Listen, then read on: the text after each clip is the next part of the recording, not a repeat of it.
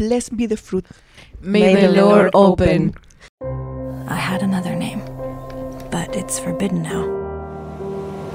So many things are forbidden now. I know this must feel very strange.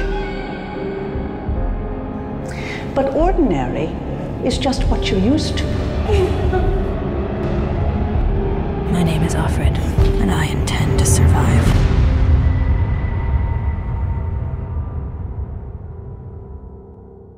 Buenas noches, ¿cómo están? Qué lindo día nos dio el Señor. Buenas noches. Qué noche más agradable. ¿Cómo va el ayuno? No. ¿Cómo están todos? Bienvenidos a ¿Cómo este va el ayuno? En una mesa llena de queso. ¿Cómo está la dieta? Vamos a advertirles sí, que hoy día eh, nos abastecimos muy bien porque la conversa del Flimcast pasado estuvo muy entretenida y nos faltó comida. No, no nos faltó comida, para nada. Pero esta vez nos organizamos. Sí, claramente. Muchas gracias a toda la gente que nos escuchó el Flimcast pasado. Somos las Wonder Five.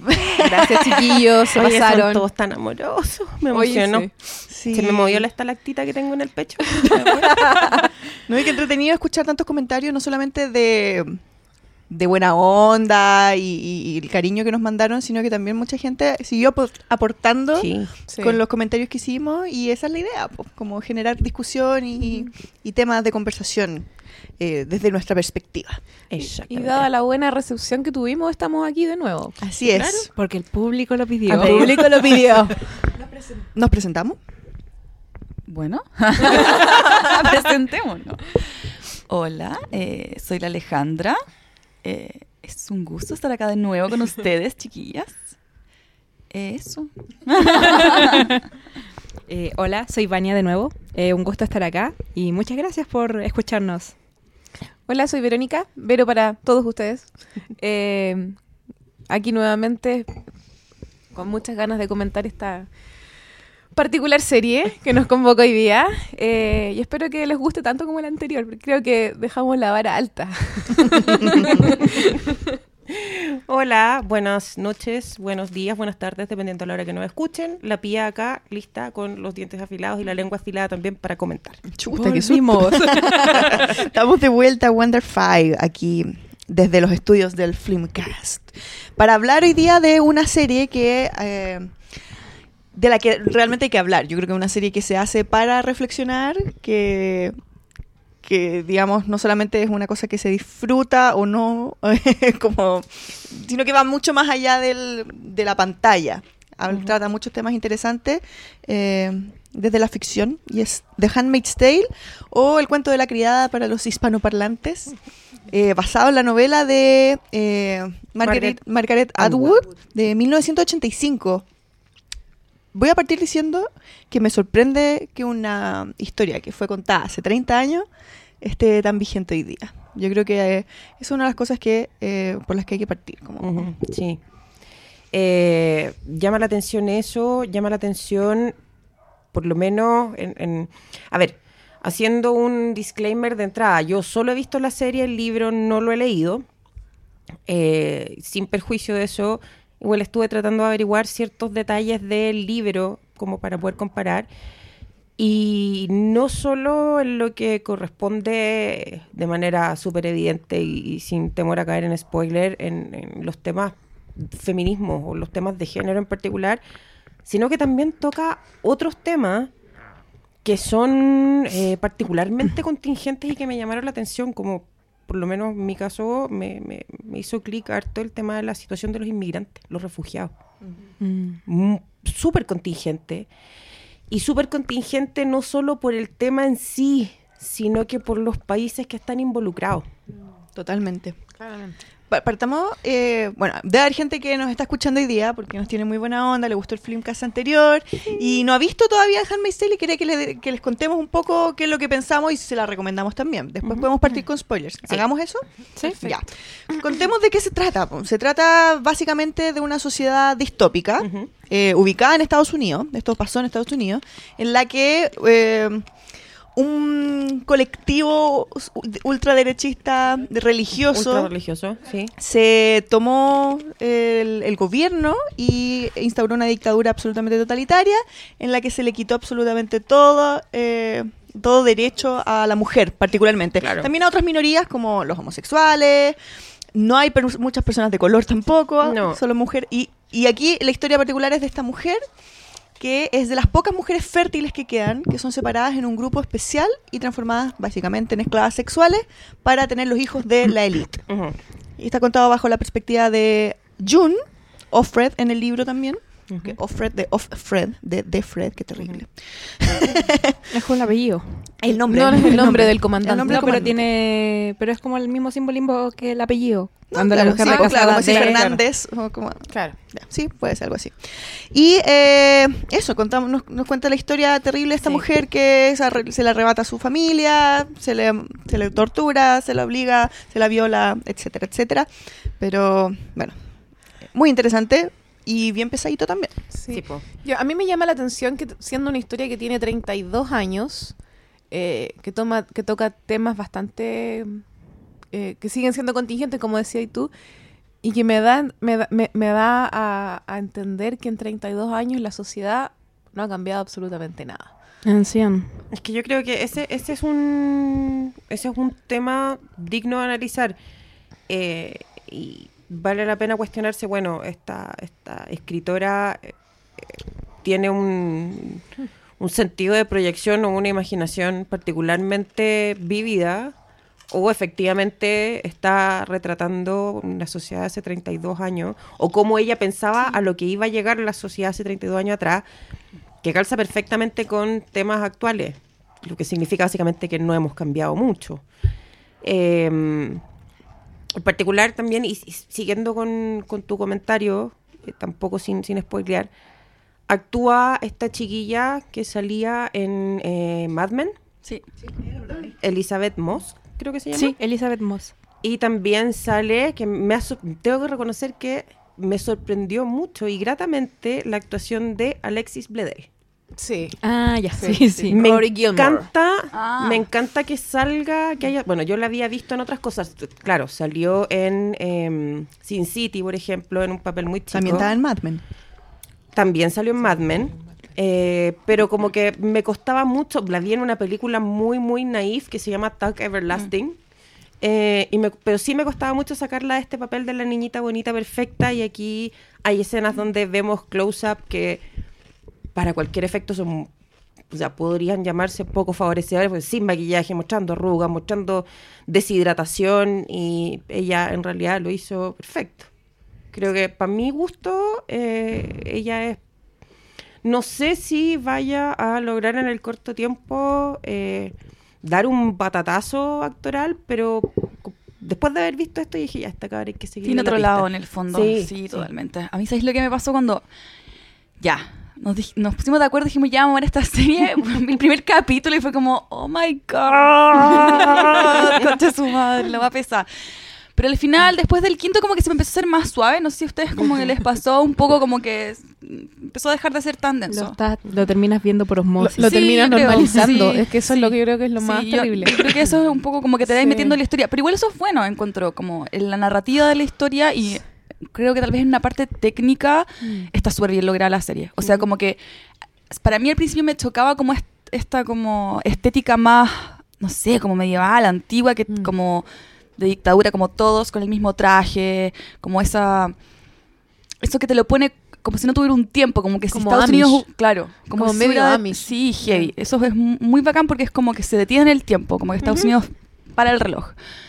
Y eso te van también ayudando, yo creo que te, a que uno se meta como más en la historia. Y como también lo que hablamos, que era como todo oscuro también, como que la densidad también se ve a través de los otros, en el fondo de la cinematografía. Eso igual ayuda bastante, creo yo. Em, no, me- a mí me gustó mucho igual. O sea, es súper densa, pero no, creo que sí es una historia que, o sea, me imagino, puedo imaginar que la historia fue hace 30 años atrás, o sea, que la escribieron hace 30 años atrás, porque obviamente los temas siguen estando muy vigentes y claro, es sorprendente, pero también lleva a un súper extremo. Eh, ay, Es que yo quiero dar un dato antes de que sigamos dándole vuelta al, al tema de los 30 años. Porque eh, estuve leyendo hoy día un poquito acerca del contexto y Margaret Atwood, en la época en que escribió The Handmaid's Tale, estaba viviendo en Alemania. Y ella, mientras hacía un tour por Alemania del Este y por todas las naciones soviéticas de esa época, fue sacando estas cosas. Entonces está muy basado en lo que pasaba y tiene muchos elementos de distintos momentos de la historia eh, que, que, conf- que convergieron en esto, que tiene que ver con, eh, con el nazismo, tiene que ver con, con, el, eh, con el fanatismo islámico, tiene que ver con un montón de cosas que en ese minuto eran, eran súper presentes. Como que finalmente no es como que ella se imaginó necesariamente, bueno, obviamente imaginó un mundo, imaginó una distopía gigante y todo, pero sí sacó muchos elementos de lo que ella veía todos los días. Claro. Entonces, eh, más que un, un- un ejercicio de, de vi- como que no es que Margaret Atwood haya sido súper visionaria, sino que lamentablemente el mundo sigue así, parecido, digamos. digamos. Y, y coincide justamente con lo que está pasando hoy día, particularmente en el que leí hoy día una entrevista también de, a la Elizabeth Moss que decía que cuando empezaron a grabar la serie, Trump todavía no era presidente y, y ellos todos en el equipo esperaban que cuando saliera la serie todos pudieran conversar así como con la liviandad de que no importa, total esto nunca va a pasar, tener una presidenta mujer, jajaja. Y ahora Y ahora, cuando la estrenaron y estaba eh, Trump en el poder, es como, wow, estamos contando algo que en este minuto es súper importante. Sí, claro.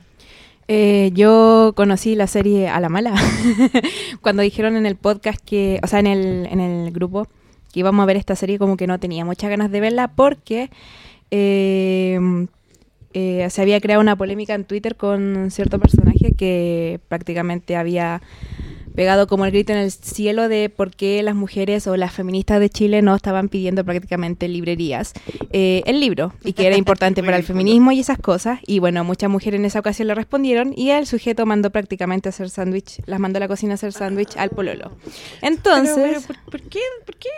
¿Por qué? Digamos. Hablemos de la polémica, No, da lo porque, mismo, porque, esto pasó, porque todos igual es como... O sea, yo te, yo, como para dar un dato, yo antes incluso de conversar la posibilidad de hacer este podcast, cuando tuve la noticia que iban a hacer la serie, lo primero que hice fue partir a las librerías del centro a preguntar por el libro. No, sí, libro pero no es que ahora voy, ahora voy a... No, sí, uno igual puede pedir el libro y todo lo que uno quiera, pero eh, el contexto como el que lo dijo o con la intención como que lo dijo, igual es como... O sea, básicamente dijo, como- esto fue lo que dijo. No sé que se creen tan feministas si ni siquiera han leído el cuento de la criada. Es como eso, Claro. ninguna feminista que se precie tal puede no haber leído el cuento de la criada. Y eso- Fíjate, eso. Yo no tengo, no, no, no tenía idea. No Villauta tengo- dijo eso. Yo me acuerdo Sí. de esa polémica, no, no me acordaba que era con este libro en particular. No, sí, sí fue con este libro y ahí como que le agarré como... Pero, En la serie el libro ¿por no tiene la culpa. ¿Sabes, el- ¿Sabes el efecto que causó en mí esa polémica? Lo primero que hizo fue encargar el libro por internet para ver qué tanto. Así que igual le funcionó, pero No, sé, No, no, es que- no me sentí menos feminista por no haberlo Es leído, pero me dio- me dio ar- un curiosidad. argumento súper circular, ¿cachai? ¿Por qué alguien tiene que decirle a otra persona cómo ser de cierta forma? O sea, No, estamos es que- hablando es de una serie que fondo- básicamente ese es el, ese es el plot de la serie. Mi punto, mi punto es que no puedes decirle que es que igual lo encontré demasiado como elitista y clasista, como de toque intelectual, el que le digas a alguien, pucha, ¿en qué están las feministas de Chile o las mujeres de Chile porque no están pidiendo el libro de la librería? Perdón, estamos marchando para que no nos maten, ¿cachai? Para que no nos saquen la cresta y que nos crean, por lo menos. Eh, no sé si eso se tiene en cuenta. O sea, en el Eh, fondo, el- o sea, uno puede sugerir, ¿me entendís? Oye, yo les recomiendo a las mujeres que son feministas que lean este libro, puede ser súper interesante, como hay maneras y me parece como sorprendente que él... Sí, él heavy. como hombre homosexual, eh, eh, desde su postura de privilegio más que nada, y, eh, no, es que no, no sé, me acuerda cuando la botota hizo un chiste sobre Návila Rifo y haciendo alusión a, su, a los ojos, o no sé, pues me acuerda a Piñera como diciendo a las mujeres tírense al suelo y háganse las muertas y nosotros no hacemos los vivos, eh, no sé, pues, Anguillé con la muñeca inflable que le dieron, o una tanto de comentarios que igual se te quedan y como que los vais teniendo como la lista de, de, de funaste, no, jodiste. O sea, Sí. se pueden opinión- cometer errores, pero pero es que igual, no es que para mí por lo menos el feminismo no se no se no se forma en los libros, no se forma viendo una serie, lo vas como lo va, lo vas formando a medida de de en el camino y decirle a alguien que, que no es feminista porque prácticamente para mí interpreté el, men- interpreté el mensaje de ese modo, de que no eres feminista lo suficientemente, o que no te aprecias como feminista si no leíste un libro, es como, bueno, ¿te das cuenta cuánto vale un libro en una librería normal, por lo menos? Sí, pero ¿Te ojo, das ah, cuánto que igual- cuenta cuán- que el precio de ese libro puede ser el sueldo de una persona? Es como que no hay conciencia de clase en ese comentario y por lo menos por lo menos hay cosas que, no sé, bueno, si, le- si le creyera su parada de, de querer, como anda y, no sé, pues pide tú el libro o trata de difundirlo, no sé, pues anda por lo menos a alegar para que no haya sexismo en la educación, ¿cachai? Como que hay cosas mucho más importantes que... Aparte que, pero es que aparte base. que, bueno, uno, el, el libro no tiene la culpa de todo lo que le pasó. No, no, no. Así que igual hay que leerlo, no, no, sé, la serie no da lo libro, mismo. Ni la serie, ni la autora, Claro, nada. sí, nada. la culpa es de... este weón, segundo, pésima. Eh, hay una discusión igual que es interesante tenerla de si efectivamente este es un libro. No, no, me- no me, no me crucifiquen, no, no, pero quizás podemos darle esto más adelante, a profundizar. Si efectivamente es un libro o una, una serie feminista per se. Hay que darle una vuelta, yo creo. también. Sí, sí. Es un tema, es un, un súper tema ese. Ahora, como para volver al punto, yo no tenía idea de esa polémica porque yo soy lo más oli del mundo por no, es mi que vida, ah, eh, yo lo pero, seguía hasta ese día. pero, no sé, yo tiendo a pensar, y es una opinión mía, digamos, me hago cargo yo de lo que estoy diciendo. En términos generales, no, no, siento que aplica este caso particular, pero tiendo a pensar en términos generales que los intelectuales o la élite intelectual va a aportar en la medida en que promueva el conocimiento y no saque en cara la falta de. Eso, ese era O sea, mi punto. Es una cuestión de perspectiva.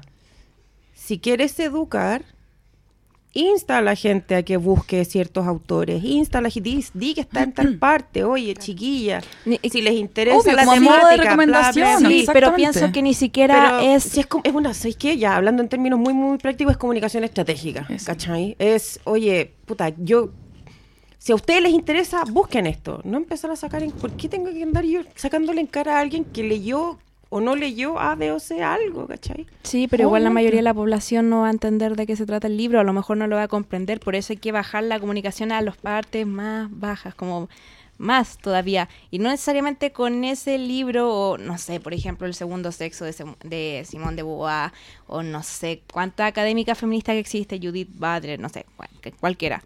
No todas las leemos, por ejemplo, yo llegué porque, porque me metí eso en la universidad, pero hay mucha el feminismo de repente se educa como en, en los barrios, en las casas, se juntan, es simplemente ver el día a día y salir a marchar o tratar de cambiar como tu vida cotidiana, de decir como ya no más, eh, todo ese tipo de cosas. Y creo que también lo que dice Pía está bien, pero hay que verlo como de, de manera, es comunicación estratégica y va como en, en pega de los comunicadores, en tema de los medios, en educación, es ir bajando porque, o tratar de equipararlo de algún modo, no sé, por lo menos es, es algo en lo que creo, para que por lo menos todo el mundo entienda. Fue el minuto reflexivo. Voy a tener que darle una vuelta, porque no- me, me pidió sorpresa esto, yo no, no estaba enterada. Y Ahora- ah, al punto, al punto, Desayuné, me desayuné. Ahora estamos hablando de que esta también es una serie que no una serie que no es accesible para todo el mundo. O sea, es una serie de Hulu. A Chile no llega Hulu. A no ser que tengas internet para poder bajar la serie y, se- y sepas bajar una serie. a mí me la pasaron.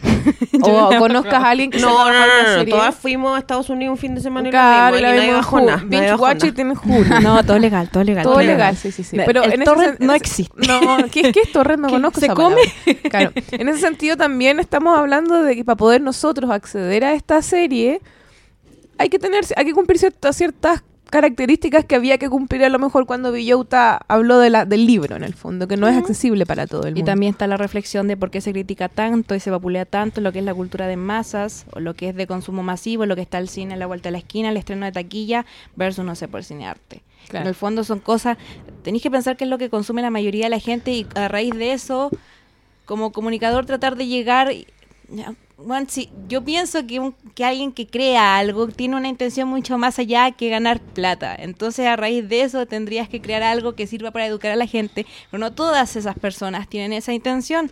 Entonces, no sé, es como que ando como con un desencanto. Ah, pero al punto que quería llegar con el, el, el cuento de la criada y cuando vi la serie, bueno, eh, vi los dos primeros episodios en la noche y después me acosté con ganas de vomitar. Tenía náuseas y era como, no puede ser.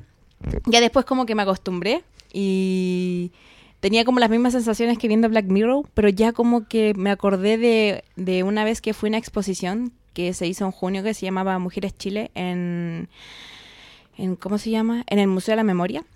Y había entrevistado a una fotógrafa para escribirlo en, en la radio de la universidad. Y bueno, ahí estaba la serie de fotos desde de movimientos de mujeres o feministas, como se quiere llamar, desde, no sé, pues del 1910, ponte tú, con las sufragistas o un poco más, no, no recuerdo exactamente la fecha, hasta lo más actual. Eh, igual es como conversaba con, con la fuente en sí. Y también estaba en, en ese pod eh, que queda la reflexión de que de que seguimos peleando por las mismas cosas. De que han habido cambios, pero muy pocos, pero seguimos peleando con las mismas cosas. Y lo más probable es que nos toque otros, no sé, suena latoso decirlo, pero ocho tiemp- mucho tiempo más peleando por lo mismo para decir el, el futuro es nuestro. A mí no me sorprende que hayan pasado 30 años desde la creación del libro hasta ahora, porque para mí la sociedad siempre ha sido igual y solamente llevo 21 años existiendo aquí.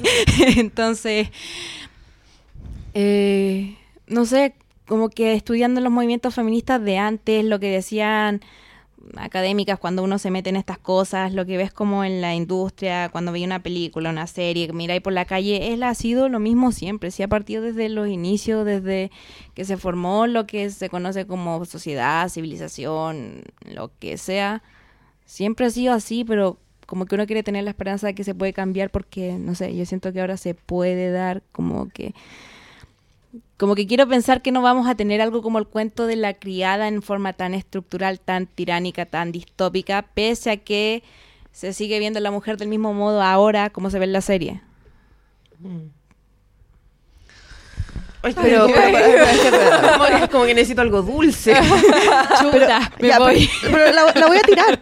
¿Ustedes realmente creen que es tan así? O sea, porque yo al viendo la serie, de hecho desde el primer capítulo dije, ok, esta es una serie claramente que toca temas que son, eh, que nos tocan de alguna forma, que nos rozan, o sea, pero de- extremados, digamos, así como transformados en, en, en, en lo en el canon, en, en, en, en régimen, digamos, son leyes, son obligaciones. Pero me pasó mucho que había leído tanto que esta era una serie que hablaba de cómo somos como sociedad, que cuando la empecé a ver dije, ok, sí, hay muchas cosas que están muy mal, pero esto ya, esto es, Ay, es es claramente esto es, esto ficción. Sí. O sea, yo, yo pe- pensaba que me iba a encontrar con algo mucho más cercano, pero nos encontramos con una, eh, como con un extremo de lo que podría ser. O sea, durante mucho- muchos capítulos me preguntaba, ok, ya, si alguna vez los hombres tuvieran como la posibilidad de mandarnos a hacer todas estas cosas, ¿lo harían? Realmente, por ejemplo, los hombres, los hombres poderosos, ¿Quieren que las mujeres no hagan nada? ¿Será así? Eso me, me lo cuestiono, me pregunto si efectivamente, eh, o sea, claro que no es una posibilidad, eh, es una historia, qué sé yo, pero es qué tan cerca está de lo que, de lo que nuestra cultura nos está, lo que es co- correcto. Hoy día es correcto que la mujer trabaje, hoy día es correcto que la mujer vote, que la mujer tenga derechos, etc. Pero si es que los poderosos, los super conservadores tuvieran poder para hacerlo, ¿nos quitarían todo esto de derechos? Primero tienen que llegar al poder. Bueno, pero aquí lo hicieron de la forma más horrible. Pero es que igual sea, gente de derecha que está en el poder. po. no, sí, po, pero aquí, bueno, a ver, pero espérate, aquí lo que pasó, que eso no se explica, no se explica muy bien en la, ni en la serie, en el libro, se- un poquito más, que es- lo que hicieron fue unos atentados terroristas terribles que mataron el Congreso, el, a, los, al- a la Casa Blanca y al, y al- como la- el tribunal, mataron a todos los poderosos, mataron al presidente, se los hicieron pasar por, eh, por atentados terroristas Típico. y estas personas tomaron el poder porque se aprovecharon del pánico que Claro. ellos mismos habían provocado, digamos. Claro. Los, los engañaron a todos, les pasaron gato por liebre y, y pasó esto. Igual que el 73. También albergado desde el punto de vista de, de la... mm, ¿Cómo se llama? Como del, del cambio climático. Que como que el gran, yo diría que como el gran, el gran sustento que tiene este gobierno, que para que, para que no llegue, yo creo, la ONU y lo saque a todos afuera, porque es que ellos eh, han baj- bajaron en tres años su consumo de, o su- sus emisiones de carbono en un 70%, porque, claro, se transformaron en una cuestión súper... Botaron toda la modernidad, digamos. Es como tratan de vender un poco la pomada de este gobierno, en el fondo que, que ha aumentado la fertilidad, que hay niños en el país, eh, y así como, como tratan de legitimizarse. A mí lo que me pasó cuando vi la serie es que yo no me, nunca me, llegué a preguntar si podía ser real. Lo que a mí me pasó era que yo no sé si tiene que ver con la cinema- cinematografía, los colores, cómo está contado, pero yo sentí la angustia de estar viviendo eso. Sentí la angustia en algún momento de, de pensar cómo se- me sentiría yo si me sintiera despojada de todos mis derechos. Y ahí yo creo que me pasó un poco lo como decía la Vania, me dio náusea. Me dio náusea en algún momento la serie. O sea, sentí pavor, sentí mucho, mucho miedo. Porque me empecé a conectar mucho con este personaje. Heavy, heavy, heavy. heavy. Y en, en algún momento pensé, me gustaría estarla viendo con, con un hombre esta serie para preguntarle qué es lo que ellos sienten cuando ven esto, porque a mí me a mí me tocó muy profundamente con un, con un con un temor, ese temor que a uno le inculcan desde chica cuando sale a la calle y, y le dicen ten cuidado y, y avisa cuando llegues y, y- que, y que está de noche, entonces tú tenés que andar mirando para atrás. Como que ese temor me lo revivió esta serie. A mí, ¿sabes lo que me pasó? Que es como que veo la serie y siento que em, no es como. eh, no, es no lo veo como algo como futurista, todo lo contrario, lo veo como volver al pasado. Como que siento que revisa todos los hechos históricos. Puta, weón, Hitler, las dictaduras, como que uno lo piensa y dice, hay patrones que se van repitiendo. Y finalmente eso es lo que me da miedo, porque igual la historia es un péndulo, ¿cachai? Y tú decís, está en esta situación, está en este Estados Unidos que ah, veis los flashbacks al pasado y eso era lo que más me angustiaba. Era la comparación y decía, concha su madre, ¿cómo todo se fue a la mierda en qué? ¿En un año, cachai? Entonces eso es como... Bueno. man, eso es como... Claro, que te está mostrando algo como si fuera del pasado y de repente, ¡pum!, de un segundo te muestra una realidad que fue hace muy poco y ahí te empecé a cuestionar, claro, bueno, la historia es un péndulo y de repente en cualquier momento puede llegar a pasar esto, ¿cachai? O sea, los cambios pasan en el momento que ni te das cuenta. De hecho, en- no quiero pasar spoiler, pero en- hay varios diálogos donde, donde dicen como, puta, no nos dimos cuenta, nunca, en ningún momento como logramos despertar, no logramos despertar. Y siento que eso es como lo más angustiante de la serie, por lo menos para mí, eso fue como... A mí ustedes me van a linchar. Estoy, yo estoy esperando, me, me van a botar, no sé si me van a querer matar, pero siendo muy, muy, muy honesta, esa angustia a mí no me pasó. Y aquí tengo que Sí, sincerarme, sincerarme un montón. Sí me pasó. Estoy a ver, contigo, ¿ah? O sea, en momentos sí, porque obviamente uno se angustia con la violencia, pero no, es que, no es que no haya empatizado, pero para mí fue absolutamente un... A mí no una me- lo vi como ficción A mí no me. todo el Bueno, rato. yo en ningún minuto logré. eh, claro, yo siempre, siempre caché que estaba viendo algo, nunca logré meterme eh, 100% como para decir, uy, me, me angustia esta cuestión. No. Sí me pasó, por ejemplo, eh, sí hay situaciones que me generaron mucha inquietud. Pero, y de nuevo, siendo súper honesta y agarrándome a una pregunta que hiciste tú hace unos minutos atrás, las situaciones que me provocaron inquietud y la serie en general, yo no las relaciono directamente con el feminismo. Sí, Para mí, la serie, para mí la serie, claro, habla del feminismo, pero es uno de los temas que trata. Sí, sí, no, sí tiene varios. Para mí eh, hay un montón de temas más, como dije, está el tema de la inmigración, está el tema del cinismo, del cinismo y de la hipocresía, digamos, El tema de eh, clase. el tema de la, y, eh, y particularmente, claro, el tema de la, de la lucha de clases, de las castas, pero hay un tema en particular que a mí, ese sí, ese sí que me jodió, y es el de la... eh, cómo se invisibiliza, cómo, cómo en ciertas situaciones se puede llegar a, a- a transformar en invisible a un ser humano. Esa cuestión sí que me jodió el alma. Ejemplo. ¿Spoilers? Es que ahí tendría que tirar un spoiler. Ah, ya, porque se- ahí porque no se me viene a tiro a la mente todavía. Démosle. Ya. Ya, ya contamos de qué se trata. Voy a, es un spoiler de la, la serie, cosa. pero bueno, como se explica al principio, como, como ya explicamos el contexto de esta serie, eh, las mucamas o handmaidens son estas mujeres vestidas de rojo con unas cofias que van a las casas de los hombres poderosos básicamente a tratar de engendrar hijos con ellos porque las mujeres, supuestamente las mujeres de ellos son estériles.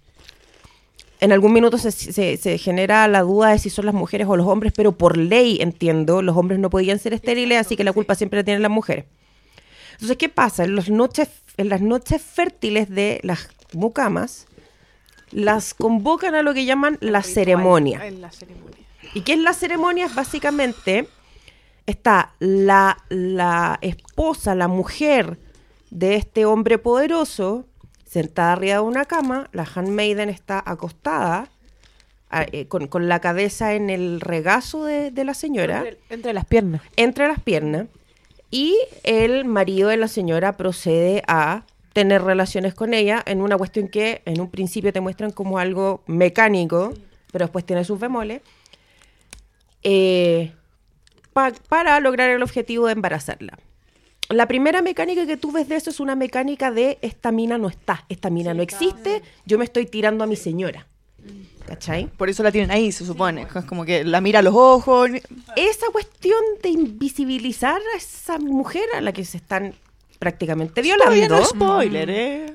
eh, me jodió. Y me jodió más todavía cuando hacen el mismo, este como trans, no, no es transmutación, pero esta misma estupidez de hacer como que las cosas le están pasando a la mujer, Ah, cuando, cuando nace la la guagua. Oye, sí. qué horror. que haya llegado a la otra a, a- a- a fingir dolores de parto mientras estaba la mucama pariendo. Esa invisibilización, bien me cuesta esa palabra, eh, eso, me, eso me jodió.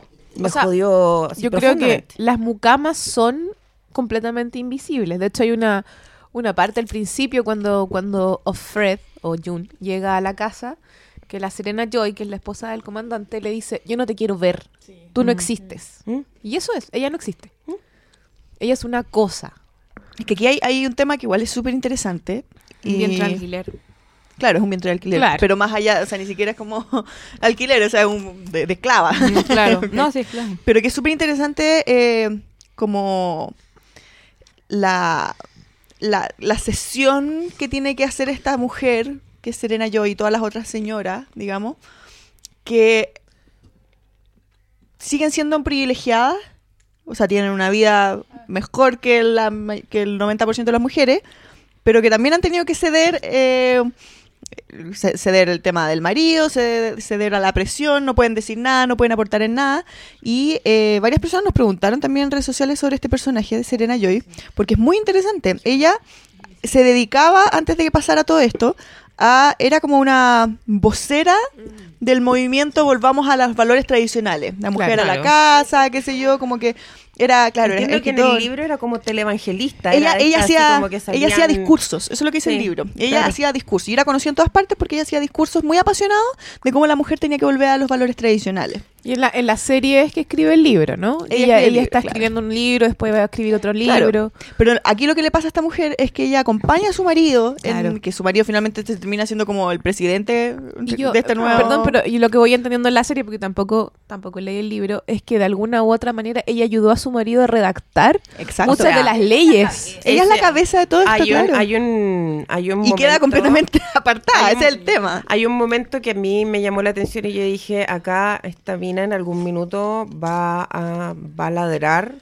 porque entendió que con toda su postura de valores tradicionales, y volvamos a la cocina, se pegó un balazo en los pies.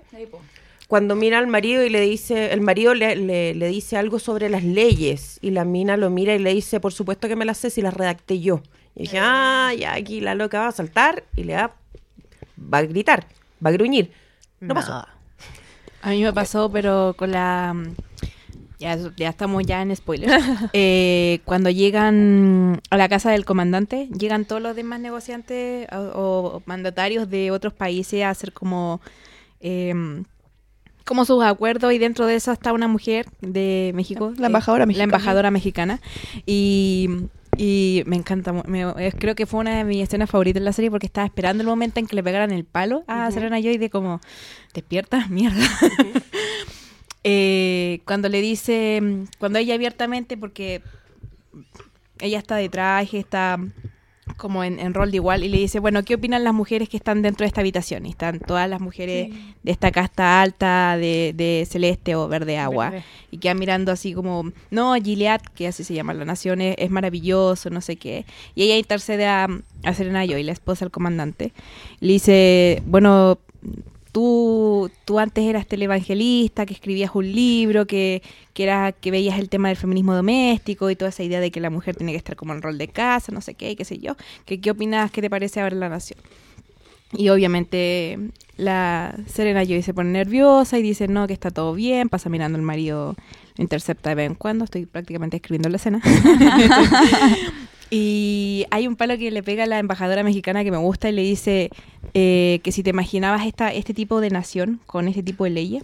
Y Serena Joy le dice, sí, porque, bueno, creo que había mejorado como el tema ambiental, Sí, la fertilidad, qué sé yo. el- Y la embajadora le dice, pero te imaginaste que eh, una nación, no, No, una nación eso. donde ni siquiera las mujeres iban a poder leer, Leer tu, tu libro. libro. Claro. Es Y bacán. ahí fue como, Esa escena sí, yo- por fin. Estoy- yo por yo fin, debo por decir fin. que yo, eh, bueno, yo me saco el sombrero con el personaje de Serena Joy. Ay, yo creo, es que yo creo que bueno. Leivon Strohovski se mandó un Wow. papelazo. Yo, eh, yo a ella la conozco desde Chuck, por eso terminé viendo videos de Chuck hoy día cuando estaba viendo entrevistas de, de, de los actores de la serie. Eh, y la y de, de alguna u otra manera la, la sigo desde Chuck. La vi en 24, la vi en, en- en Dexter. Y creo que progresivamente ha sido, ha sido una revelación la, esta, esta mina. Eh, le da una, un, un- un power a la, a, la, a la Serena Joy bastante particular. Y estaba dentro de las entrevistas que alcancé a ver antes de ponerme a ver los videos de Chuck. eh, vi una entrevista al escritor, al, al- al que ha adaptado la serie, el libro a la serie. Y él decía que uno de los cambios que hicieron de la serie es que Serena Joy sea joven.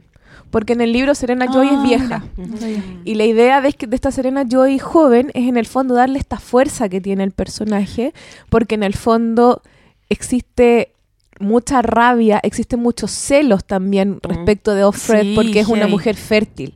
No, es bacán como la dualidad. Es tan bacán el personaje que tenga como tantas aristas que todo el principio yo veía la serie y decía, ¿por qué la odia tanto? O sea, como, ¿por qué está tan enrabiada? Y en el fondo te das cuenta que está, está enrabiada por, aparte de tenerle celos por eso, porque siento que las cosas no le salieron como ella las tenía planeadas. Y yo siento que cuando te muestran como los flashbacks y vais viendo a esta mujer que igual es una mujer poderosa, que es una mujer power, que predica es- esto como, en el fondo ya, el poder de la mujer en la casa, igual te está hablando de una mujer fuerte. Y yo creo que es súper heavy como que ella no es consciente de que ella es mujer, ¿cachai?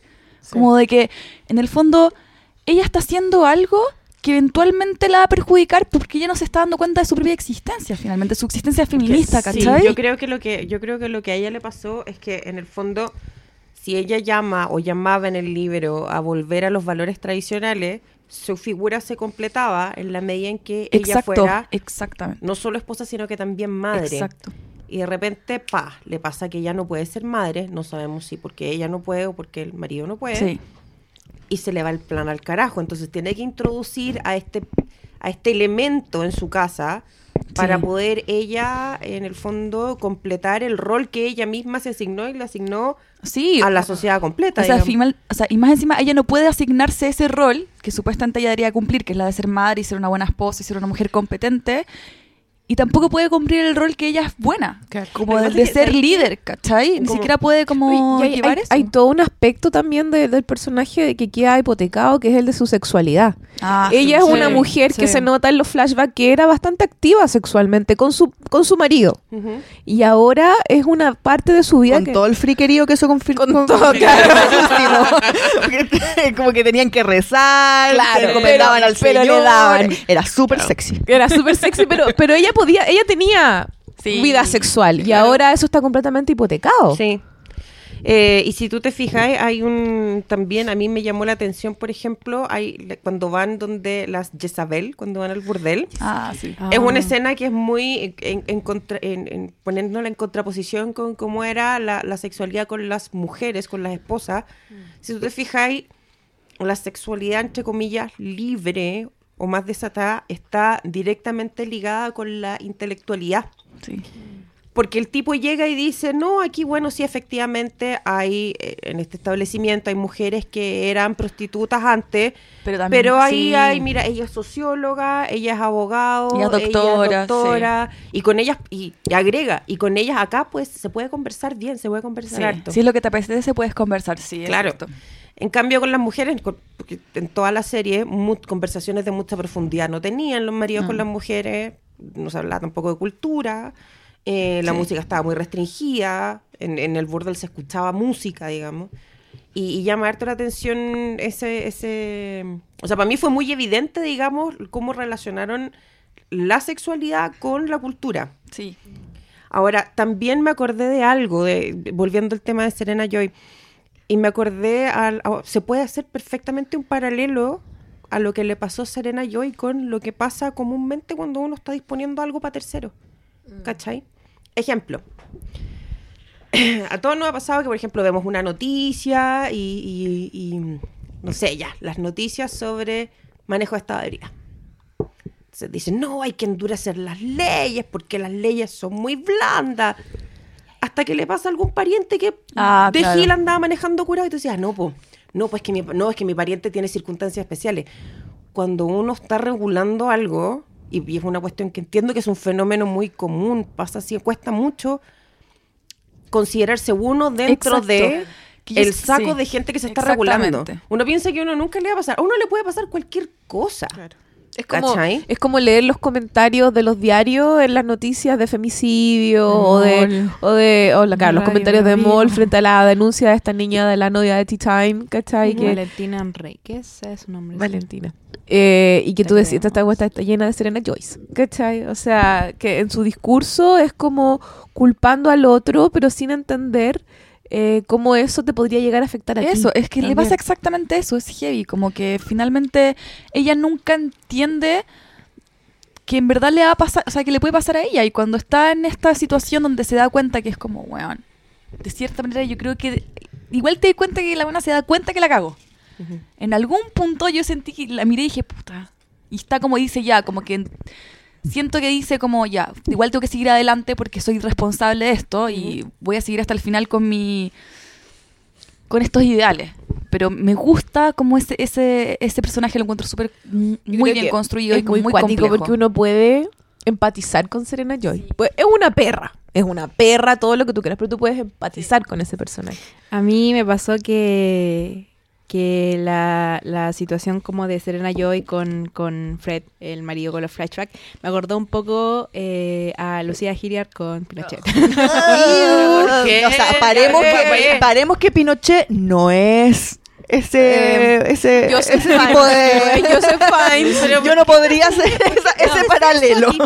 No, porque, porque Se me trato- revolvió la guata. asocio los contenidos que tiene la serie con otras cosas que he visto Mm. antes. Bueno, hay un libro de la periodista Alejandra Matus que se llama Doña Lucía. Y yo eh, eh, una vez pedí el libro en, en la biblioteca y lo leí.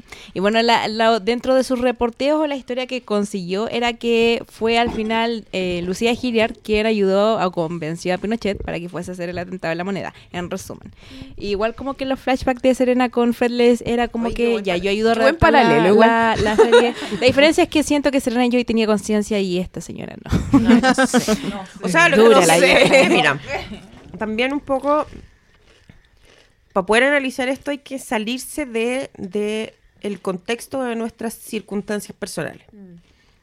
Pues si estamos acá y estamos conversando es porque nuestras circunstancias nos han llevado a, por ventura, rodearnos de gente que permite... por la vero, rodearnos de gente que nos ha permitido un desarrollo en un contexto de tolerancia, en un contexto de cultura. Somos privilegiados. O lo hemos buscado. Sí.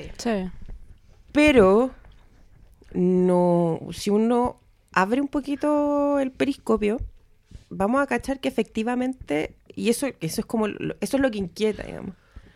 Hay gente que efectivamente, hay hombres y tanto hombres como mujeres, que piensan que efectivamente el rol de la mujer está en la casa. Hay gente que postula, que entiendo hasta esta altura del partido, que la economía se fue a la cresta en el minuto en que las mujeres empezaron a trabajar porque aumentó, o sea, bajó la oferta de trabajo de, de cupos de trabajo, por lo tanto se generaba más cesantía, pues si teníais más fuerza laboral, ¿cachai? Entonces la, la gran solución sería que las mujeres dejaran de trabajar. Heavy. Porque así todos los hombres tendrían trabajo. Esa es una cuestión que hasta el día de hoy se piensa y se postula. ¿cachai? Lo que pasa es que uno, repito, por suerte uno no tiene que escuchar esas cosas. Es bien interesante, es como una teoría de la que eh, no sé quién conversaba el otro día. No me recuerdo cuál era el nombre de la teoría, pero básicamente es lo que nos pasó a todos con lo que pasó con Trump. Que era imposible que saliera Trump. Era como, ya que, pero no me venga ahí con esto, o sea, es imposible que algo así pueda ocurrir. Porque toda la gente en Twitter al menos está en contra de esto, toda la gente que vemos en la tele está en contra de esto, la gente de los medios está en contra de esto, no imposible. Bueno, la masa habló. O sea, haya habido fraude o no, hayan habido arreglines con los rusos, lo que sea, pero salió Trump. Entonces, es ahí donde estamos como eh, ciegos también. Sí, pues. O sea, es lo que nosotros vemos. O sea, si tú te met- metes a las redes sociales, el 80% de tu timeline, del nuestro, de nuestra sociedad, de nuestras, eh, como nuestro entorno, está a favor del aborto.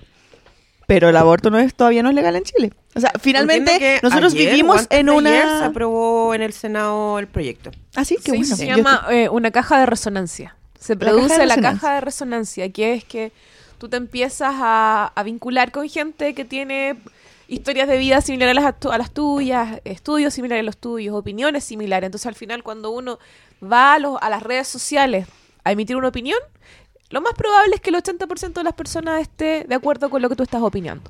Pero ese, ese no es una muestra válida. No, claramente no. O sea, ya, ya- ya se ha demostrado.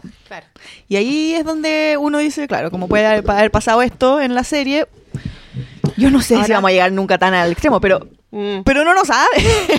Ahora, a mí el personaje, yo, está bien, de- me llamó mucho la atención el personaje de Serena Joy. No ta- o sea, el personaje de June, claro, es la protagonista y todo el cuento, pero uno puede entender sus motivaciones y su motivación es la sobrevivencia, estamos claros, salvar a su hija y la sobrevivencia.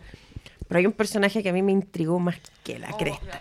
Tengo que decirlo, porque cada vez que yo veía ese personaje, yo decía que, perdonando la expresión, yo no sé, aquí está permitido Oh, por hablar a supuesto. chucha, Sí, porque yo soy sí. súper buena para la chuchadita.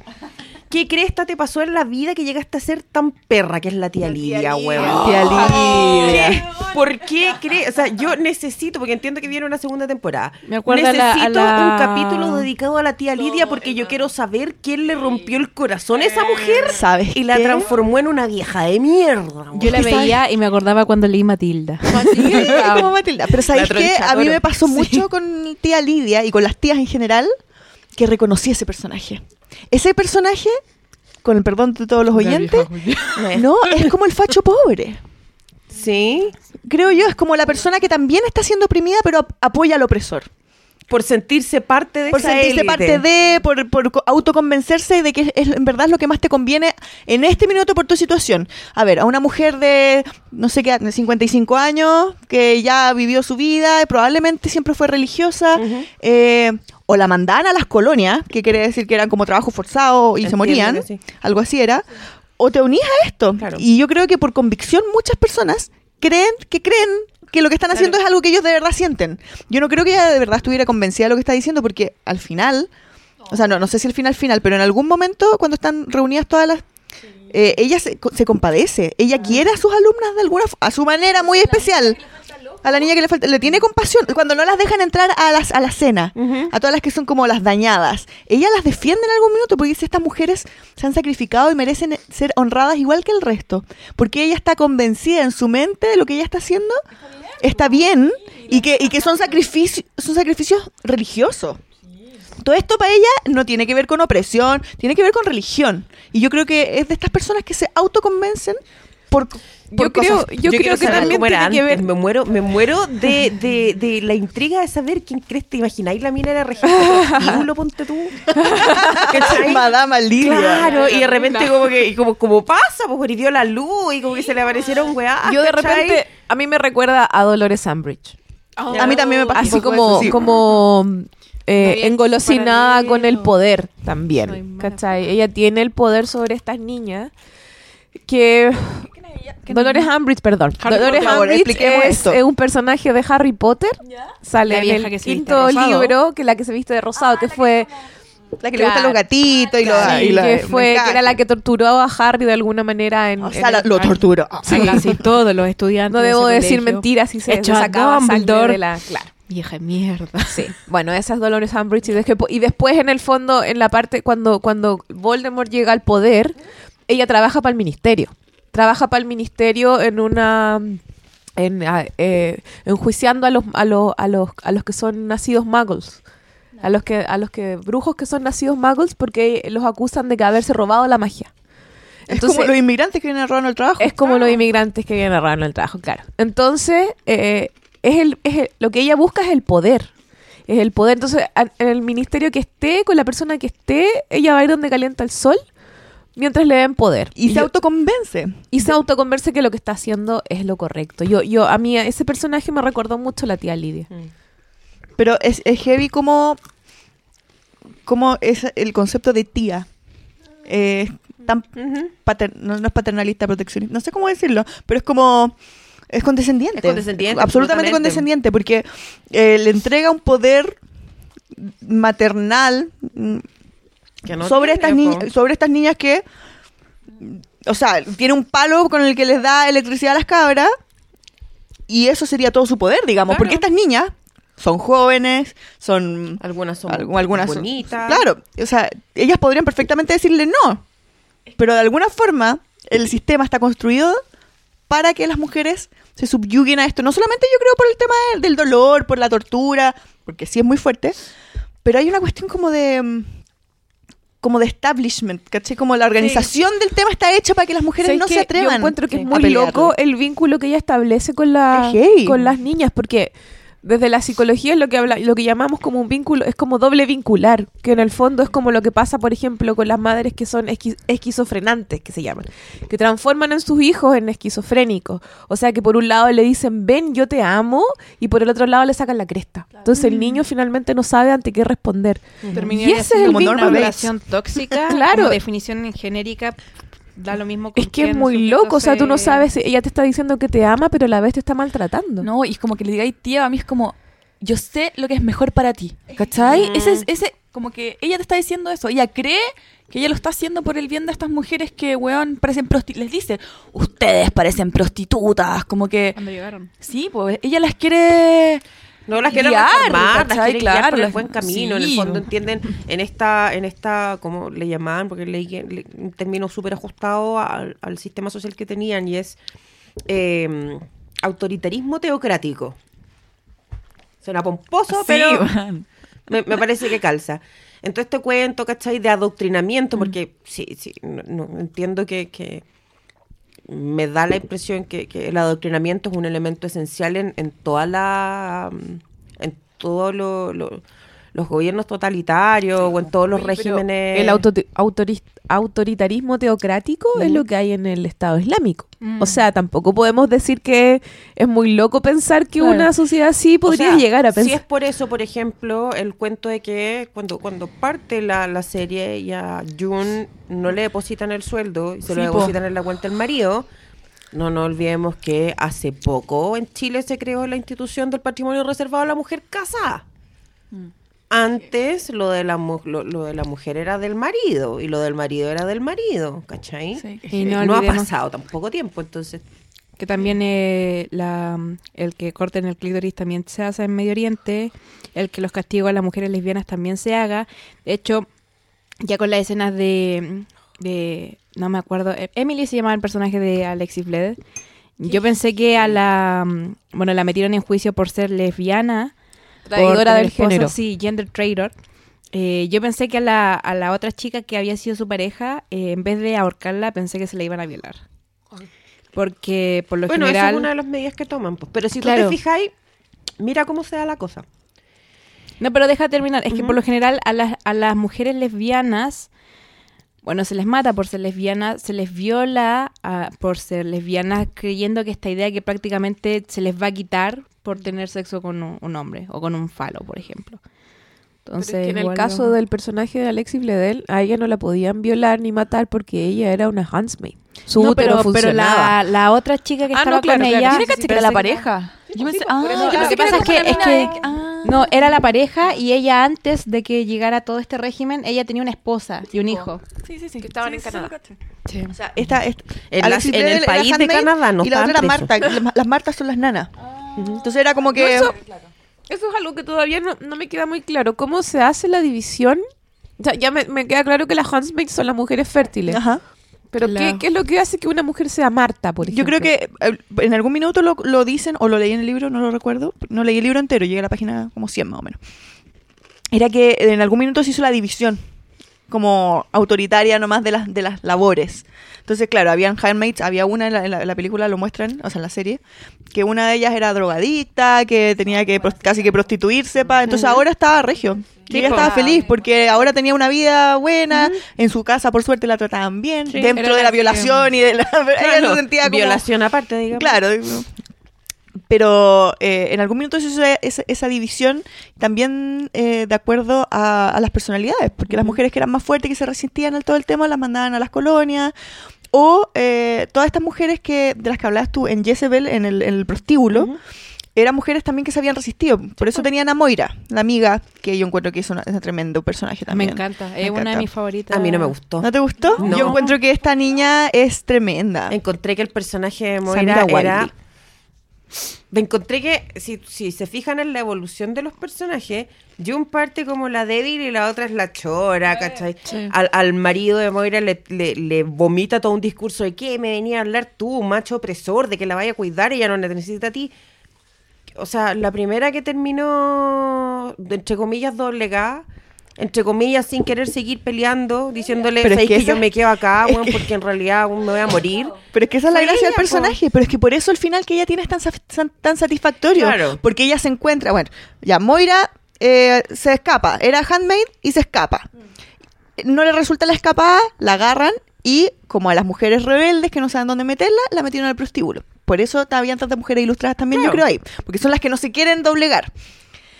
La metieron al prostíbulo y ella, claro, está ahí y le dice, pero ¿qué sigues luchando? Te va a ir mal, te van a matar. Pero esa es, el, esa es la gracia de su personaje, porque ella tiene esa regresión y se encuentra con su amiga que le dice, oye, ¿dónde está tu espíritu? ¿Dónde está la Moira que yo conozco, que yo quiero? Y finalmente ella se escapa y termina en Canadá. o sea, o sea, En el- de nuevo, el país. En, pa- en el país. O sea, porque ella finalmente recuerda que recuerda quién eres. Eso le pasó, Claro. se mandó un Mufasa. Sí, No, para, en la escena en donde después está el marido de la Jun y le dice así como me pusiste en la lista de familia. Como tu Y familia. Sí, De pues, ahí se Ahora, otra cosa que leí yo respecto de, mm, de la serie fue que en el libro también había eh, había operado una lógica racista. Habían Mm, eliminado a toda la gente de color. Entiendo que a los afroamericanos los llamaban los hijos de Ham. Claro, y eh, lo que hicieron en la serie fue que no eh, incluyeron esta parte de la historia porque no querían hacer una historia racista, sino querían Claro. hacer una historia sobre racistas. Entonces por eso incluyeron, porque entendieron, y esto fue con, con, con aprobación de la Margaret Atwood, que en el fondo el tema de la infertilidad era mucho más importante que el tema de la raza. Entonces por eso estaba incluida Moira dentro de la O sea, claro, tú puedes ser una mujer negra que probablemente a todas las otras mujeres negras las tienen haciendo trabajo forzado, pero es fértil. O sea, Claro. no, no pueden, es lo mismo, o sea, la galla puede estar loca, puede haberle pegado a, a su, a su jefe, puede haberse tratado de, de suicidar, puede haber pataleado todo lo que quiere, pero es, relaciones con una Marta. pero es una es un, un es un asset, como dicen los gringos, es como Claro. es un, un activo del país. Y finalmente en, en Es un en- bien de uso. Es un, claro. O sea, es hay que aguantarlo porque es lo que necesitamos y es un valor que tiene el país y es por eso que están negociando con los mexicanos para traficar mujeres fértiles. Porque que en todo el mundo las mujeres se están volviendo infértiles. En todo el mundo, entonces, como, o sea, a mí en un momento como que me, o sea, cuando llega este como el gobierno mexicano, cuando ya eh, entiendo que las, las quieren como traficar en el fondo, ahí se, se ha entendido qué, es, qué está pasando alrededor del mundo, porque al principio la serie como, no sé, es que se- como que se cree que en Estados Unidos nomás. Es por el... Es, eh, o sea, la, la respuesta es, que no, no queda tan clara en la serie, pero es que hay tan, está tan la cagada ambientalmente que los tóxicos del aire han vu- vuelto a las mujeres infértiles. Mujeres y hombres, pero principalmente mujeres. Las mujeres ahora como el 90% no son fértiles. Y eso es así, no, no es solamente... Hay hombres que claramente son infértiles también, pero ahora no se da... No hay, No, hay espacio lo a la duda, No, digamos. no, no, no, no pero aquí claramente Serena Joy sí era infértil y el marido puede que sí, puede que no. Pero las mujeres no pueden tener hijos. Y por eso a todas las mujeres que son fértiles les hacen exámenes antes. Sí. Entonces las mujeres están clasificadas. Así pueden saber si es que la mujer te sirve o no y si la mandáis a, no sé, a, a acabar zanja o a, Claro. a una casa. Oye, pero ¿no les pasó? Porque para mí, por ejemplo, aparte de, como ya les conté, el tema de los refugiados, y que me llama mucho la atención, bueno, entiendo que el- el lugar donde acogen a los refugiados es Canadá en, en el libro porque la autora es canadiense. Pero eh, actualmente Canadá es el lugar donde reciben a los refugiados. El otro día veía una entrevista a Justin Trudeau donde hablaba rico. Yo soy su primera Donde dama. hablaba con un refugiado que había recibido hace un año. ¿Ya? Y el refugiado le decía, usted me, usted me vino a recibir y usted lo primero que me dijo fue, bienvenido a su patria. Y ahí, ahí Justin, porque le vamos a decir Justin, ahí Justin se emocionaba, El Justin lloraba. que nos gusta. Claro. Eh, entonces, no, el segundo, porque para mí Justin Timberlake Ah, Ah, ya, a ver, ya, ya, sí, ya, sí. estamos- te, va, Pero- te banco a morir. Pero él es el Justin Eh. canadiense que cuenta. pues. Porque el Ya. otro. Ah, el otro no. El Bueno, el otro la cosa No. es que, bueno, ¿Quién aparte, es? aparte del tema de los refugiados, eh, aparte del tema que, que yo les mencionaba antes de invisibilizar, para mí el tema del doble estándar y la doble moral fue un Sí. tema en toda la serie. Porque todos en la serie pregonan eh, la rectitud. No tienen ningún problema en sacarle la cresta del frente, pero hay que ser recto. ¿cachai? Obvio. pregonan los valores de familia. Todos los maridos se cagan a las mujeres y al final terminan estableciendo relaciones afectivas con más o menos ligazón emocional con las handmaiden. ¿Cachai? No tienen ningún empacho en robar una guagua. ¿Cachai? Porque literalmente es robarle una guagua a una mujer. Eh, y claro, tú te fijas y, y, eh, eh, como que empieza a resonar esa idea de todos somos iguales, pero hay algunos que somos más iguales que otros. ¿Cachai? Ahora, el doble discurso, y, y aquí me van a per- perdonar los, los auditores y auditoras que tengan alguna vida religiosa, pero es, es parte de la religión. O sea, claro. de la vida de... O sea, porque si todos viviéramos de acuerdo a lo que pregonamos, y yo diría que todos somos así, en cierta medida estaríamos todos ayudando a los niños en Etiopía. O sea, Y nadie estaría juzgando al vecino. o sea pero es que todos decimos, ¡ay, qué pena lo que pasa, no sé, en Corea del Norte! Pero en realidad estamos aquí todos Es viendo, como- nos rascamos la decía- guata viendo documentales, ¿cachai? es así, el es doble como, estándar es como es parte de decía, decía Steve Trevor, we are, we are all to blame. Exacto. Somos todos somos culpables. Sí, en cierta medida siempre lo vamos a hacer. Y a mí es ¿Por algo qué que... lo recuerda? Desde el primer capítulo, algo que me gustó mucho de la serie es que, o de la historia en sí, es que no se puede concebir una situación como esta sin resistencia. Como que uno de repente ve películas en las que estas cosas pasan y la gente como que so- solamente está subyugada, solamente se somete, lo pasan pésimo, pero todos con tanto miedo que no hacen nada. Pero siempre hay resistencia. Y aquí es súper presente y está en todas partes. O sea, ya eh, es como una corrupción, entre comillas, pero que es de la naturaleza. Lo que pasa con Nick, por ejemplo. Nick, que es el chofer de- del, del coronel, y que él es un ojo, o sea, es un espía del gobierno. Eh, y que igual se mete con la June. Sí. Sabe que no debe Y hacerlo, contra- sabe que está contrabandea. contrabandea, Sí. Porque finalmente estamos todos en eso. Sí. Seamos muy buenas personas, creamos mucho en el régimen, seamos empleados o no. Y ese fenómeno, de ese fenómeno se da cuenta de manera muy patente Serena Joy. Y ella lo, lo, Lo, lo- lo acepta. lo- no, ella lo manifiesta. Lo manifiesta respecto a un caso particular, pero ese caso particular a ti te da a ¿Cuál, entender cuál, cuál? que la acuerdo. mina cacha Lo que está pasando. cu- que es lo que va a pasar. Que es cuando se, se suicida Ah, la primera sí, Offer. sí. Y le dice al marido, bueno, ¿tú qué creías que iba a pasar? Es evidente que frente a cada acción hay una reacción. ¿Cachai? Claro. Ella sabe. Es que en verdad todo es hacerse, es hacerse los hueones, de eso se trata todo, ¿cachai? Como que finalmente para mantener el, el status quo de lo que ellos están buscando, lo único que pueden hacerse es hacerse los lesos. Porque el marido se mete al prostíbulo, el marido que está ahí pregonando toda la cuestión, todos los maridos se meten al prostíbulo, todos se meten con las handmaids, todas las señoras eh, tienen que hacer la vista gorda frente a todo. Pero ojo, en general, de ahí es donde viene una cuestión que es Y, súper preocupante. y- y ojo, y, es- y varias handmaids también están metidas en la resistencia. o sea. Hay una cuestión que es súper preocupante porque es una cuestión de todos los días. Y es actual y todos lo hemos visto y todos hemos comentado y se han visto casos. Y es que para ciertos miembros de la sociedad, o no hay castigo o el castigo es distinto. Porque si tú te fijas, ahí, durante toda la serie las Handmaiden ejecutaban a ciertas personas.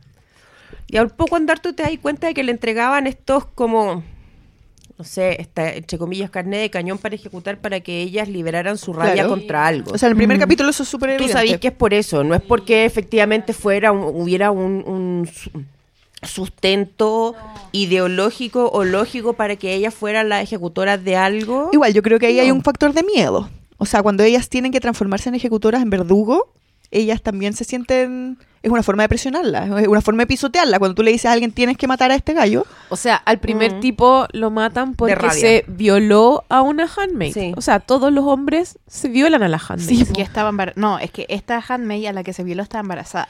Sí, pero en el fondo tú, Ahora- tú mirando la cara de Offred, ¿cachai? Que eh, lo estaban matando porque básicamente ellos lo que están tratando de, de- de ejemplificar era la rabia que tenían contra Sí, o sea, los ella en ese momento, Putin, bola, acá tiene Claro. su Putin, En ese momento ya le habían dicho que Moira estaba muerta. Claro. Esa era la rabia que ella sentía. Pero el único elemento que se ve en la serie de, de, de la casta superior que es castigado es Glenn. No, no es Glenn. El marido de la... No, no, no es of, no, es No. el of Da- Daniel. of Warren, Warren. El marido de otra de la... Claro. De la- El que de estaba la- con Janine. Sí, de sí. la. Que le cortan un brazo, ¿no? lo Sí. castigan. Pero fíjate en la ejecución. La ejecución de, Ah, las- de las castas bajas es una ejecución al aire libre, Sí, poco po. limpia, con piedras, con patadas. Colgados también. colgado, una cuestión muy poco digna, digamos. Si es que puede haber algún tipo de ejecución digna, pero no- ya no digamos digna, es sucia. Claro, sí. Sucia en términos de suciedad, en términos de polvo, en términos que no hay cero, cero delicadeza. La, para hacer un, de un, un ejemplo de este tipo, deciden efectivamente aplicarle una sanción y la sanción es cortarle la mano. Pero se la cortan en un Bueno. procedimiento quirúrgico, en una escena que a mí me da la impresión de que está completamente. Está sí. exprofeso, hecha así, todo blanco, pulcro, Sí. el tipo durmiendo, con anestesia, sin ningún dolor, un corte eh, preciso, seco, sí que para que le quede algo estéticamente correcto, digamos, no, no un muñón horrible. Sí, Se- heavy. ¿Cachai? Hay, eh, vuelvo, al, vuelvo al punto. Somos todos iguales, pero hay algunos que son más iguales que otros. ¿Cachai? en el juicio, es cosa de ver los juicios, o sea, aquí cuando juzgan a, a, a Rory Gilmore, eh, dicen tu vida es una, un desperdicio, no de- de- eres una vergüenza para la vida, qué sé yo, y aquí tienes.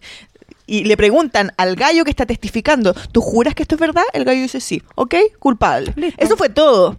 Pero en el juicio de, de este caballero, oye, me parece que igual está arrepentido. Sí, sí, igual tiene lata, ya, bueno.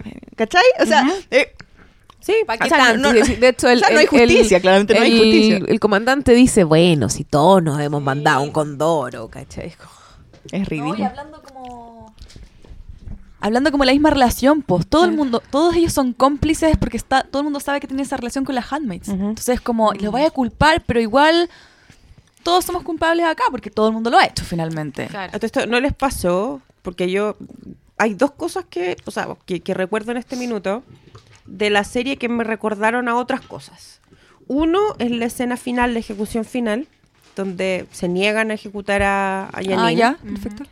Y no pude evitar pensar en el famoso quien esté libre de pecado que lance la primera Ah, piedra. sí. ¿Cachai?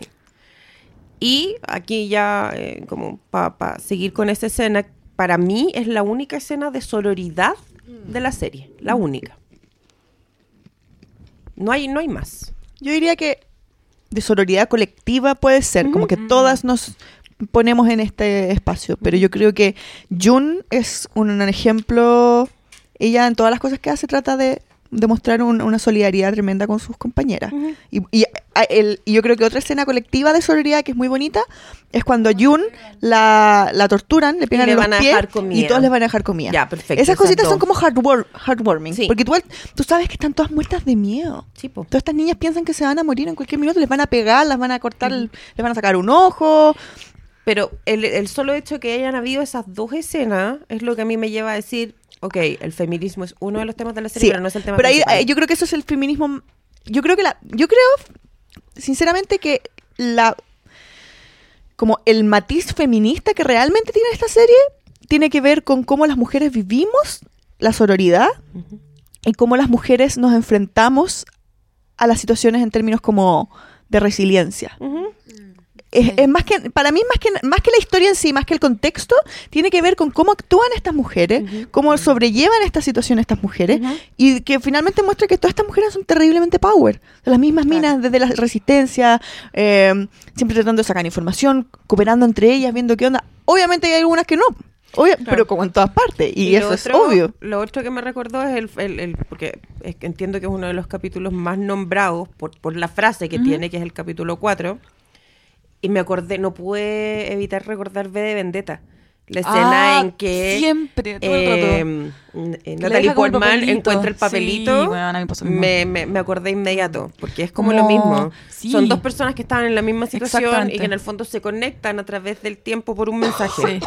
Un mensaje de resistencia, digamos. Sí, como el, no estáis sola. Como alguien ha pasado, o sea, alguien le ha pasado lo mismo que a ti. Sí. Y tú no sabís si esa persona está viva o no, o qué le habrá pasado, pero solo el hecho de que alguien haya vivido de esto ya te hace sentir Ya menos que sola. estás acompañado. Sí, 100%. Igual Algo, también el, el mensaje era como, yo vi igual como más, quizás más momentos de sororidad. Eh, ay, se me enrola. Igual. Pero el momento, claro, cuando no, cuando se deciden a no matar a Janine, cuando, bueno, se ve este mensaje con que se conectan a través del tiempo, que es donde no dejes que los, que estos bastardos te tiren para abajo, ¿cachai? Qué bonito fue eso. Em, Yo en ese minuto, sorry, no estaba tan convencida con la serie, pero ese capítulo me lo levantó.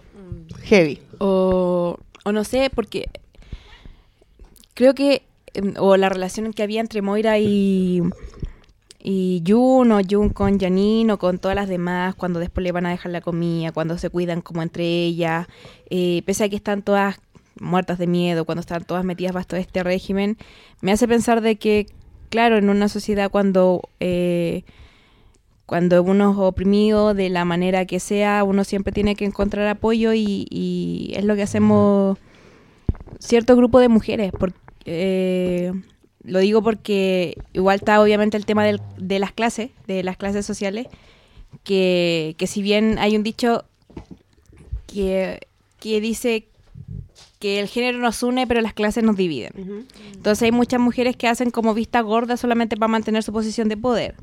Igual esa serie, la serie tiene, es la misma frase, tienes las distintas castas y solamente las de arriba como que hacen vista gorda o entre comillas algunas de todos lados. Ya, pero espérame. Pero Lo que pasa es que entiendo que, a ver, una cosa es conceptos como la solidaridad, la conmiseración, la empatía, que para mí son conceptos de aplicación general. Sí.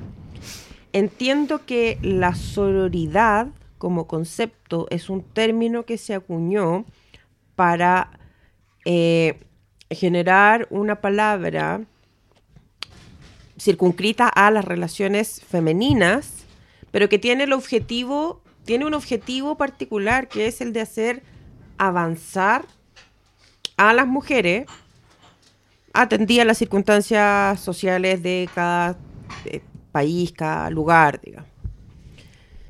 Para mí ese concepto no lo puedo aplicar a una situación donde básicamente la gente está luchando por sí, sobrevivir. hay una- sí, claramente. O sea, Aquí no hay una cuestión de... la- la- ellas no están luchando por un, por un cambio social de avanzar en derechos. Esa cuestión eventualmente podría venir después. Aquí no hay activismo social. Ellas quieren vivir al día siguiente. Y, que se no se- cuidan en ese sentido. Por eso yo digo que no veo sororidad en la serie circunscrita al concepto de sororidad que yo entiendo. Porque, o sea, frente a situaciones particulares de peligro, frente a situaciones de sobrevivencia, me da la impresión de que el concepto es más general.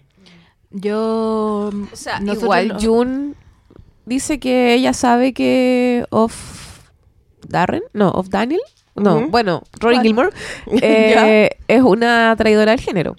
Of Glenn. Of Glenn. Thank you. O Emily, que era el nombre. Emily. Emily. No, pero yo acuño, pucha, no sé el término como básicamente de diccionario o a lo que se aplica la sororidad, pero para mí es eh, obviamente el tema de avanzar, pero también es tema de protección, ya que veas como dos, una relación de, de mujeres donde se entreguen afecto, donde se entreguen apoyo, contención, lo que sea, ya para mí eso es sororidad porque no es algo que, no es algo a lo que te acostumbran a vivir en la sociedad. En un mundo donde odiarnos a nosotras mismas, odiarnos entre nosotras es casi cotidiano, el amarnos es revolucionario, entre comillas. Entonces ver eso ya eran como detallitos que decían como ya, no quieren vivir esto, pero se están tratando de mantener vivas al día siguiente y no sé, solo falta que una empiece, O sea, que una yo- se revele y que empiecen las demás, Claro, y como la escena que- final de la serie. Porque entienden que te das cuenta que ellas entienden que la única manera de sobrevivir es mantenerse unidas también. la unión O sea, la fuerza. empiezan a proyectarse y decir, queremos terminar esto también. Como que no solo, o sea, está el hecho de sobrevivir 100%, yo creo que el tema más recurrente es sobrevivir, pero también ella empieza a decir, bueno, quiero acabar con esto, finalmente para recuperar a su hija, pero también porque se quiere acabar con esta dictadura. Es que ese es el rollo. Eso es lo que para mí no fue tan evidente. ¿Cachai? Para mí lo evidente Pero es con la escena del paquete, la lucha, la por lucha de esta chiquilla. La escena del paquete de, es literalmente Literalmente un paquete. Perdón, yo mi mente enferma. No, es un, es un, un, un- un ya, compilado de cartas de Claro, muchas eh, mujeres bien, que un compilado de cartas, sí, porque si donde me estas cartas eran Eh, de varias handmaids donde contaban todas sus experiencias que habían vivido y ah, no. contaban Oh que muchas tenían hijos también Llegó y que se lo habían dulcecito. quitado. Claro, Oh. en el fondo era una cuestión de, claro, no sentirse tan... Sí, No efectivamente estáis hay un sola, momento de- de, sentir de no estáis sola.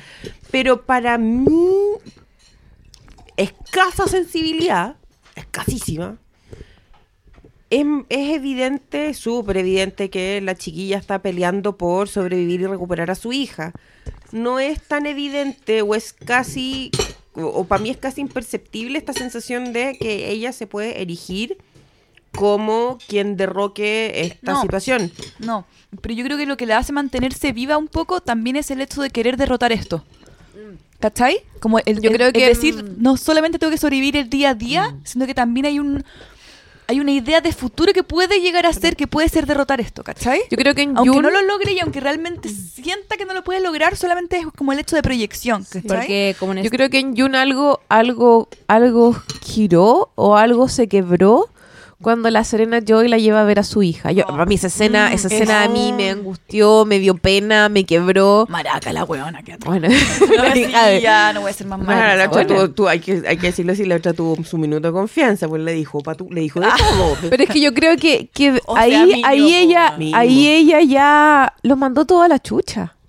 Ahí la Jun lo mandó todo a la chucha y, y ya no se le para, ya no se le quedaba callada a la, a la Serena Joy.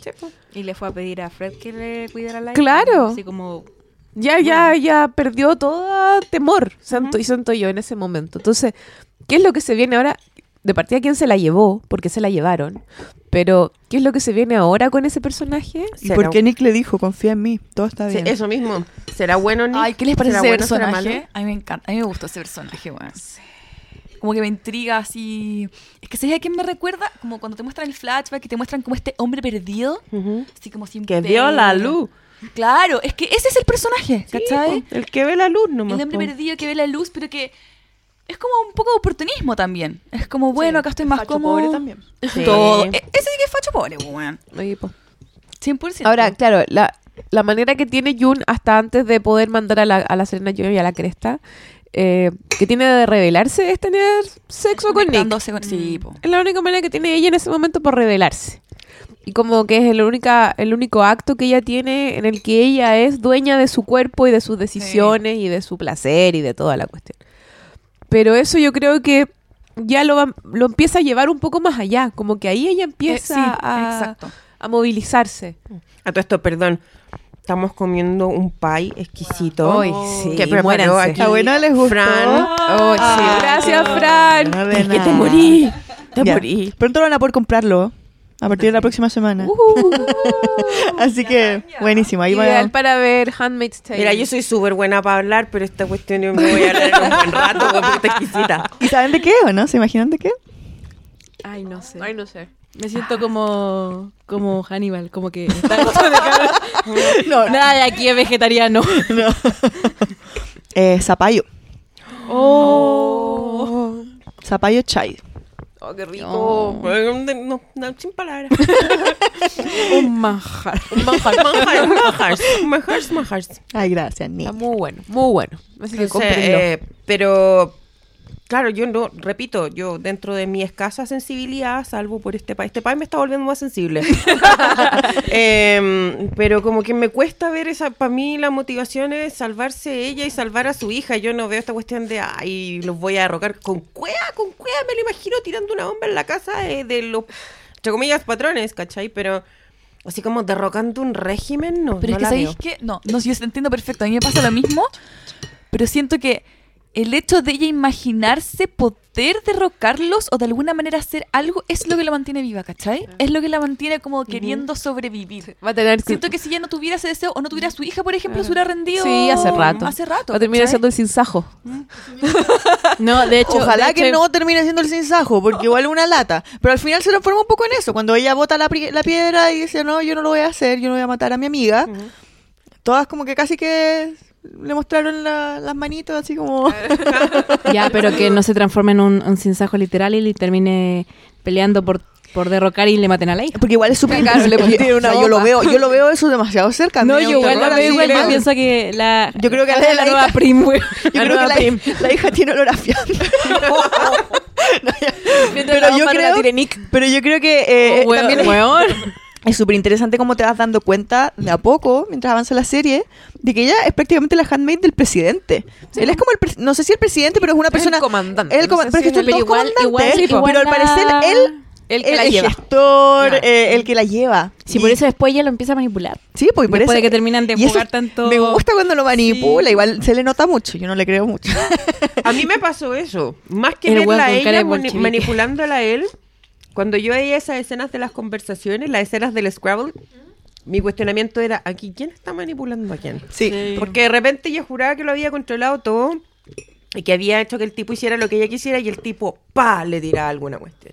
Como cuando, por ejemplo, le cuenta que es él el que mandó a, eh, a que le cortaran el clítoris a la, a la amiga. Y cuando le dice eh, una frase que, que me pareció desgarradora, pero que es más cierta que, no sé, cuando le dice, eh, lo mejor para, eh, buscar lo mejor no significa lo mejor para todos. Es que eso es, po. Es que así funciona. Ah, Que se le quedó pero es dando así, vuelta. Sí. Así funciona. Es una, una de las frases que, que te jode, digamos, porque te recurren a cuestiones extremas para mostrarte una realidad que, si tú lo pensáis, dentro de lo extremo que es el ejemplo, no está tan lejano. O po. sea, existen personas de segunda, tercera y cuarta categoría y eso no es en una película, en una serie de un futuro distópico, eso es o el- siguen condenando a las mujeres homosexuales, eh, aduciendo argumentos ridículos cuando en el fondo lo que molesta es que no van a, o sea, eh, manteniendo relaciones homosexuales no se pueden engendrar hijos, si el punto es ese, no es otro. O sea, pero aquí todo es como... Todo tiene una, una- un, un pedacito de la Biblia. O sea, todo está justificado y de hecho cuando... eh, cuando que me encantó esa escena. Cuando van en la limusina o en el furgón conversando el poderoso con otro poderoso y está el comandante y dice, ya, ¿cómo lo hacemos entonces para que las señoras no se enojen?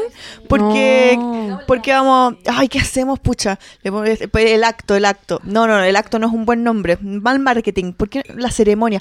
Ay, buena la ceremonia. Ya.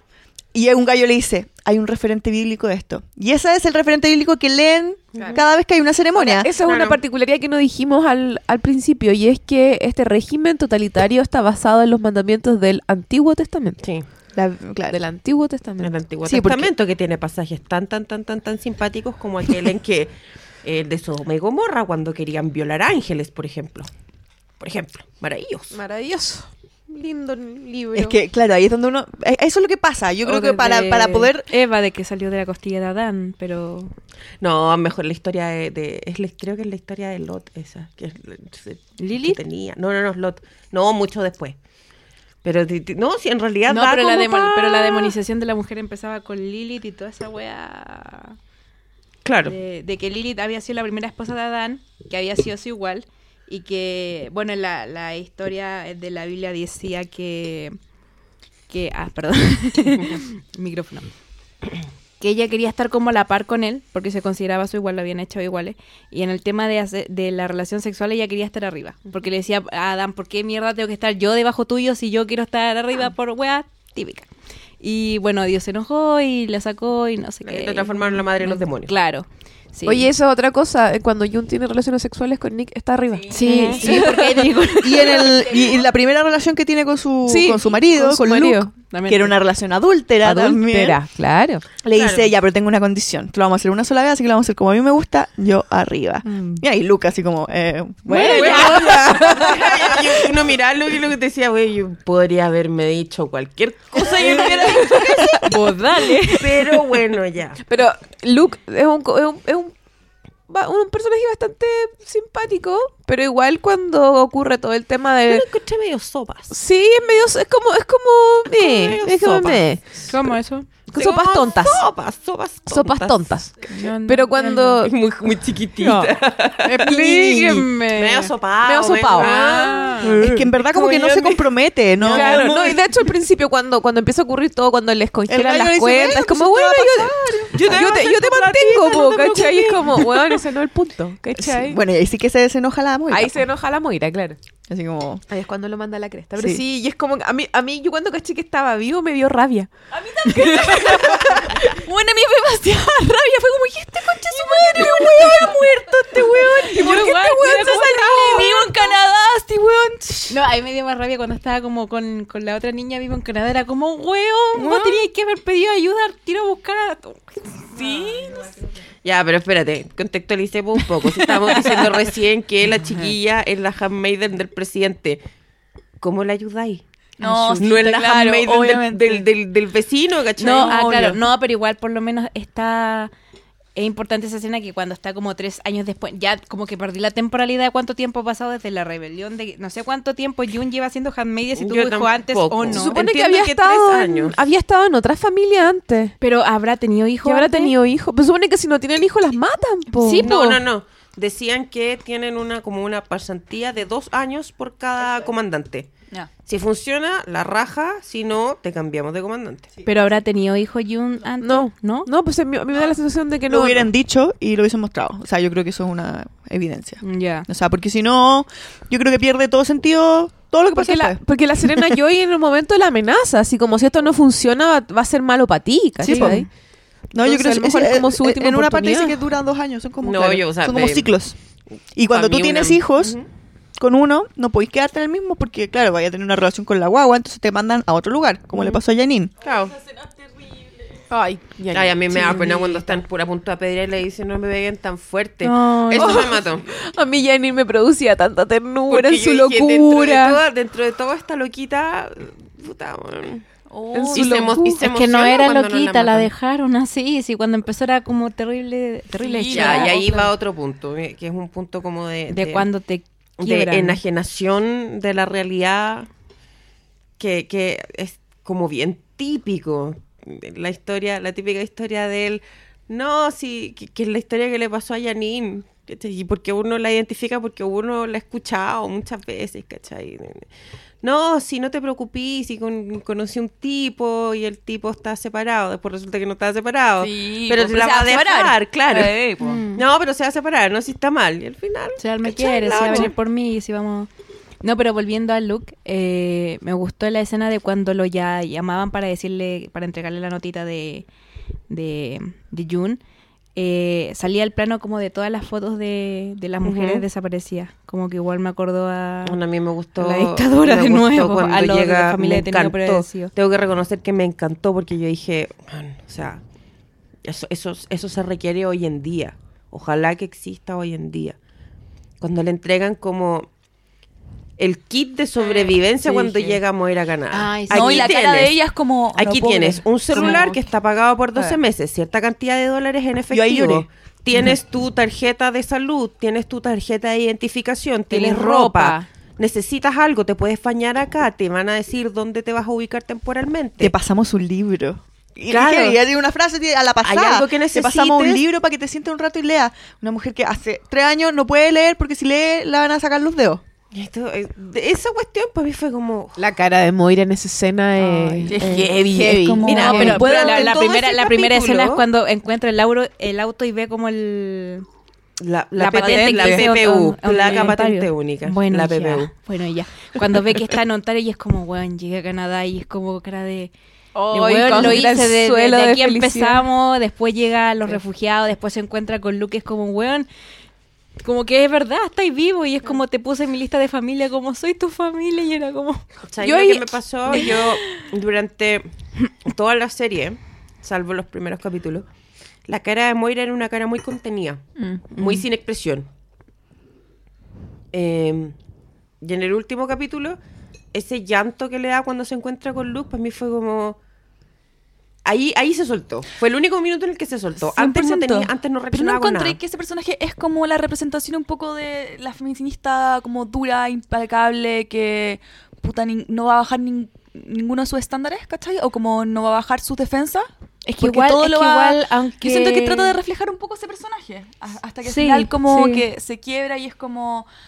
Puta, sé que te, que te, que te tiré la mansa choreada por el comentario que hiciste de las cuentas corrientes y, weón... Pero ahora que tú me estás recibiendo a mí con los brazos abiertos, claro, ahí como que se entrega finalmente, Es como un poco lo que decía la Vani hace un rato, así como que el feminismo no se encuentra en los libros. Exacto, ¿cachai? exactamente. Como que el, el feminismo no se encuentra en el discurso, a lo en mejor. el día a día, eh, en, Claro. en el que te dis cuenta de que el mundo que estás viviendo es injusto y decidas hacer algo aunque sea chiquitito para Claro, porque, porque la. Moira en el fondo era puro, puro bla bla. Y eso es lo po. que pasa con ese personaje, como ese feminista que es como contra sea, el mundo, pero claro. finalmente solo el bla bla y como ya, a ver, igual baja un poco tus defensas y, y Claro. ponte a ver tu alrededor, ¿cachai? Claro, claro.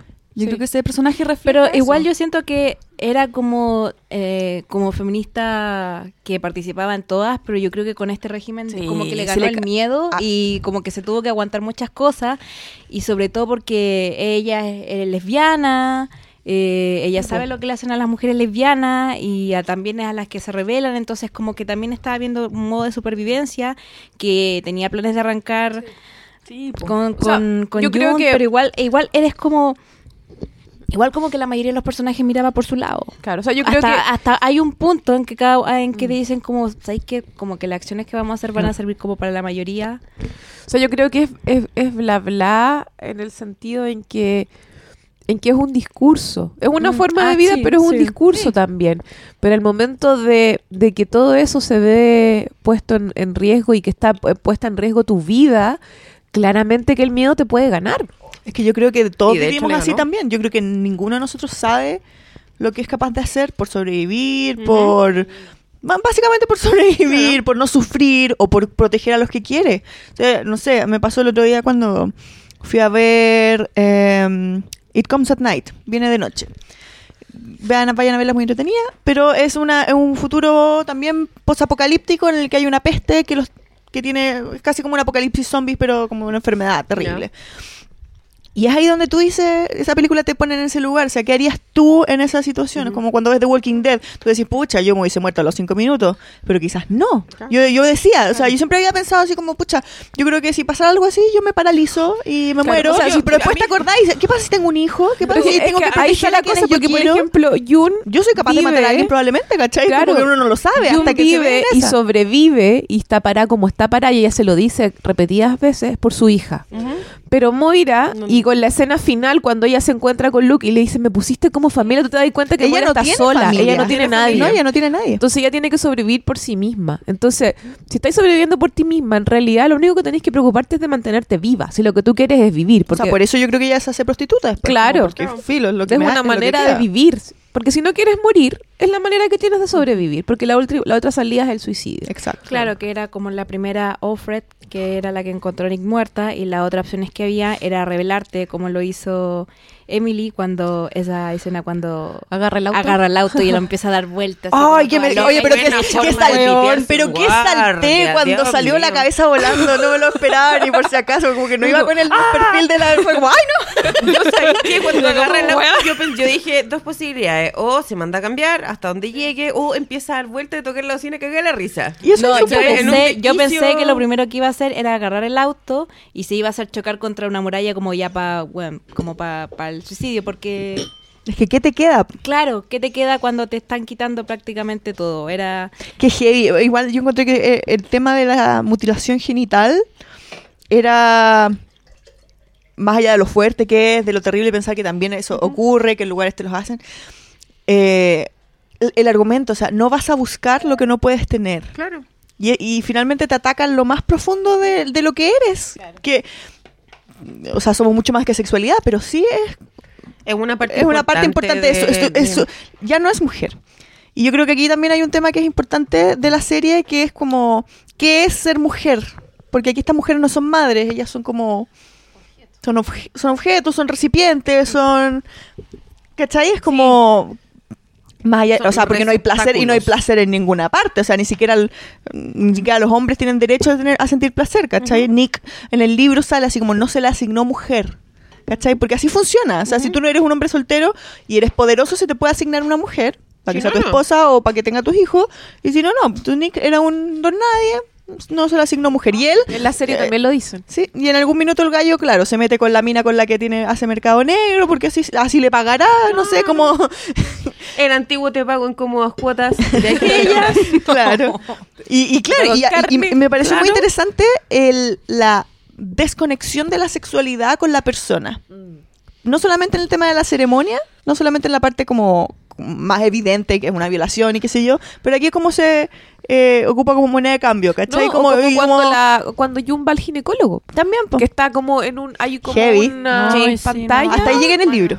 pero es que igual está, O sea, al es revés que- sí. es que todo apunta a que, por lo menos la handmaiden, yo no sé cómo, cómo, cómo se relacionan con, con las señoras de, con las mujeres dignas, digamos, pero por lo menos con las handmaiden, las handmaiden son, son objetos, son propiedad. Ya desde el minuto en que, que no tienen nombre, sino que se les designa con el de Sí. Ella, ella es de alguien, eh, no tiene nombre, no, no, no es, no es un ser deseante tampoco. No es un ser sujeto de derecho. O sea, ya, lo- eso ya es como lo más... Lo más, Más sofisticado.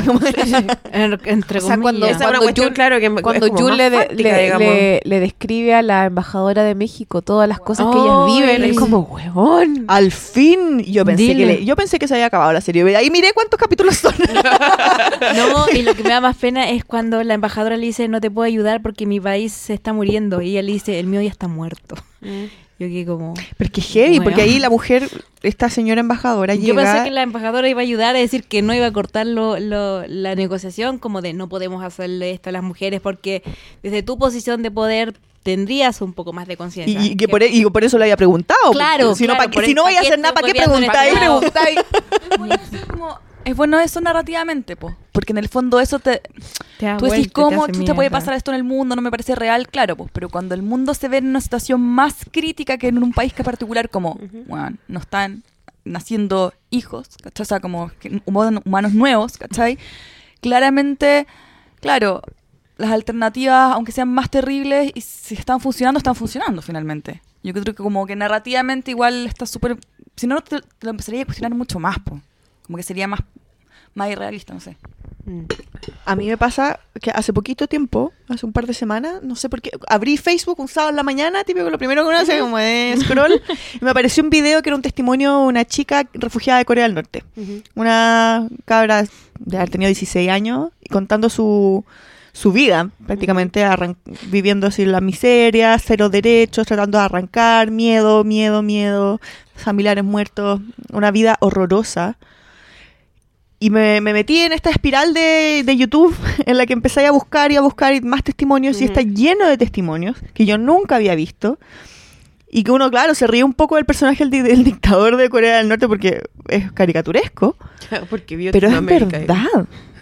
Pero es verdad y eso la gente lo vive hoy día en el año 2017. Hay gente que vive como en el cuento de la criada, prácticamente. O sea, es un mundo completamente distinto y nadie hace nada. Por miedo a que el gallo apriete el botón y se acabe el mundo. Igual lo entiendo un poco. Pero igual me cuesta, Eso me cuesta que- mucho cómo no... pa- O sea, imagínate, China, que es una nación eh, vecina de Corea del Norte, eh, no acepta refugiados coreanos del norte. Por lo mismo, por miedo un poco. Claro. Pero ni siquiera tienen esa sororidad. Es lo mismo que pasa con los mexicanos. O sea, porque ellos tienen que tener... Porque la única...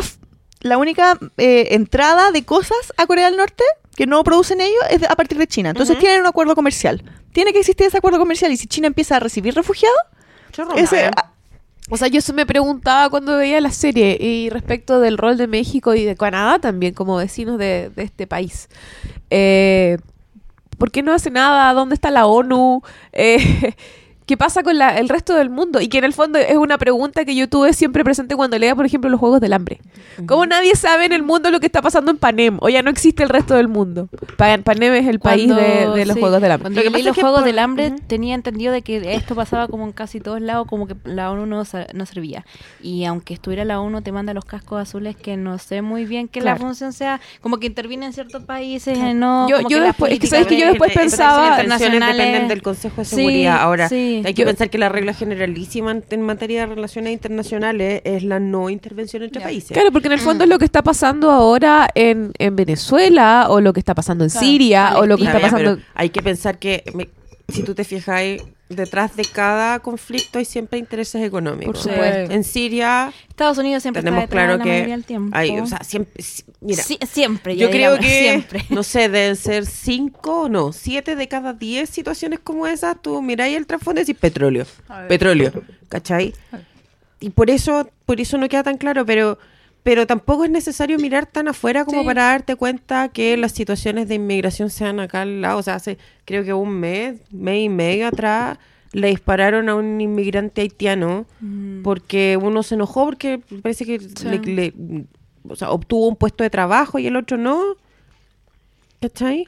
Ahora, Y el pobre que se murió de frío. Sí. claro, sí. uno que se murió de frío, por ejemplo. Estamos hablando. Y tú te fijas y tú, tú los ves. He visto coberturas de prensa. Yo entiendo que no se puede generalizar respecto a nada. Pero veía la cobertura de prensa, por ejemplo, respecto a los partidos del Mundial y veía cómo ellos celebraban Ay, esa no. a Chile como si fuera como, como si fuera Haití, digamos. Y era como, loco, Y ¿sabes todo qué? fan de. Bienvenidos, po. Sí, po. Hermano. ¿Por qué no? Si nosotros tampoco es que seamos tantos. Oye, conte- veamos las preguntas. Como porque habían Yo antes de venir para acá, creo que eran más de 15. Sí, eran hartas, por eso. Vamos a hacer una selección, ¿ya? Sí, por favor, hay unas que son un poco cabezonas. Sí, vamos a partir de, desde las primeras. No hay que tenerle miedo a nada que venga la pregunta. Ah, pero Respondamos igual pura weá, no, no habían, importa. no habían tantas, tantas preguntas, sino que habían también muchos saludos y muchas reflexiones. Así que igual podemos No. pasar. Saludos a todos. Son Sí. Podríamos mandar saludos a quien no. Dice, vamos a, a ver hasta lo que llegué. A ver. Ya. Val Quesada pregunta o comenta. Para mí el personaje más difícil de digerir fue el de Serena Joy. Estoy leyendo el libro y es un personaje muy distinto a como lo plantean en la serie. Creo que termina siendo mucho más terrorífica en la serie que en el libro. ¿Hacia dónde creen que podría ir su personaje en la segunda temporada? ¿O qué les gustaría que pasara con ella? Uy, Hablamos sí, harto claro. rato de Serena Joy, pero no de su futuro. Eh, Yo yo, creo creo que, que- el- que el futuro se le empieza a marcar cuando empieza, tira el, el juego de Scrabble, cuando lo empieza a mandar a la chucha. Yo creo que en la segunda temporada, porque creo que hay, hay, hay una. Sí. eh, No, está aprobada, sí, está lista. ya, que Va. no, que Y no, a no hay libro. O sea, esto va a ir a partir. Nuevo. A mí- Nuevo y con la aprobación sí Yo quiero que haga crisis, yo quiero que explote, yo quiero que... no, que empieza a desmantelar la cuestión mí, desde adentro dos posibles, de... dos posibles desenlaces para Serena Joy. O que se pegue el alcachofazo de su vida y que mande la reguete contra la mierda al marido y se empodere. O en su efecto que eh, sea víctima de sus propias palabras Eso. y le caiga el ojo por ojo, diente por diente y tanto pregonar. Yo creo, ser. yo creo, una idea para los amigos guionistas, a ver si nos están escuchando. Serena Joy debiera rebelarse contra su marido Sí. y que la manden a hacer alguna cuestión acá, a No, trabajo forzado. creo- pa- yo- Uno, para mostrarnos qué, qué- qué están haciendo otras mujeres en el mundo, porque igual todos estamos curiosos de qué pasa, qué son las colonias, qué está pasando. Y dos, para que ella tome un poquito de su propia medicina. po. No, ¿te imagináis? Eh, se, se encabrona con el marido, la castigan, le hacen exámenes, cachan que ella sí es fértil y la convierten en handmaiden. Y, más encima, plot y más twist. encima se da cuenta que el rojo le queda mal. No, No, creo no, que a Strahovski que- le quede mal el rojo, déjame decírtelo. Yo pienso que, que una buena trama para ella sería que empiece a desmantelar todo desde como si ella ayudó a crear todo esto, que ella que lo se transforma como parte de Mayday. De la Claro, pero que empiece de a hacerlo piola, como que ya, como que se enojó Yo creo que ya tiene ya- demasiada yo rabia. creo que ya está, yo creo que ya está muy, muy avanzado. yo creo que ella tiene mucha rabia en contra de todas las otras mujeres. Sí, Como que le sí. cuesta, no, no sé si... Sí, hay podría- mucha envidia, mucho celo. Yo creo que va a matar al weón. Yo creo que en un ataque lo va a matar así. Que lo va a hacer como, que- Moira cuando mató al weón que la estaba esperando. yo- Era como, cariño, te estoy, voy en un segundo y andaba con O le va a sacar la chucha y, no, yo creo que va a pasar lo que dice la Fran, que se va a rebelar contra el weón, pero como de no rebelarse, sino que como de ira. ¿Cachai? Sí. como no te soporto, eres un imbécil. Pero ¿sabéis no puedo que seguir el tipo con es- tu existencia. El tipo es tan imbécil, imbécil, que capaz que no haga nada. No, si un huevo no Capaz que no, sí, aunque sí, la sí, haya sí. hecho que la chucha. No, y es que porque el buen sabe que la necesita. Sí, porque po. en la escena final, así como. no, el, el- ya el componente intelectual de él es ella. Sí, pues el él lo weón sabe, ¿cachai? sí, Por eso sí, trata de reconciliarse weón con ella. nada. Ella, Sí, ella lo tenía todo, sí. ya su soporte era todo. Este weón. Este weón. Es un pobre weón, pero a mí me pasó durante muchas, par- muchas partes en la It serie was. que sentía... Hola, comandante.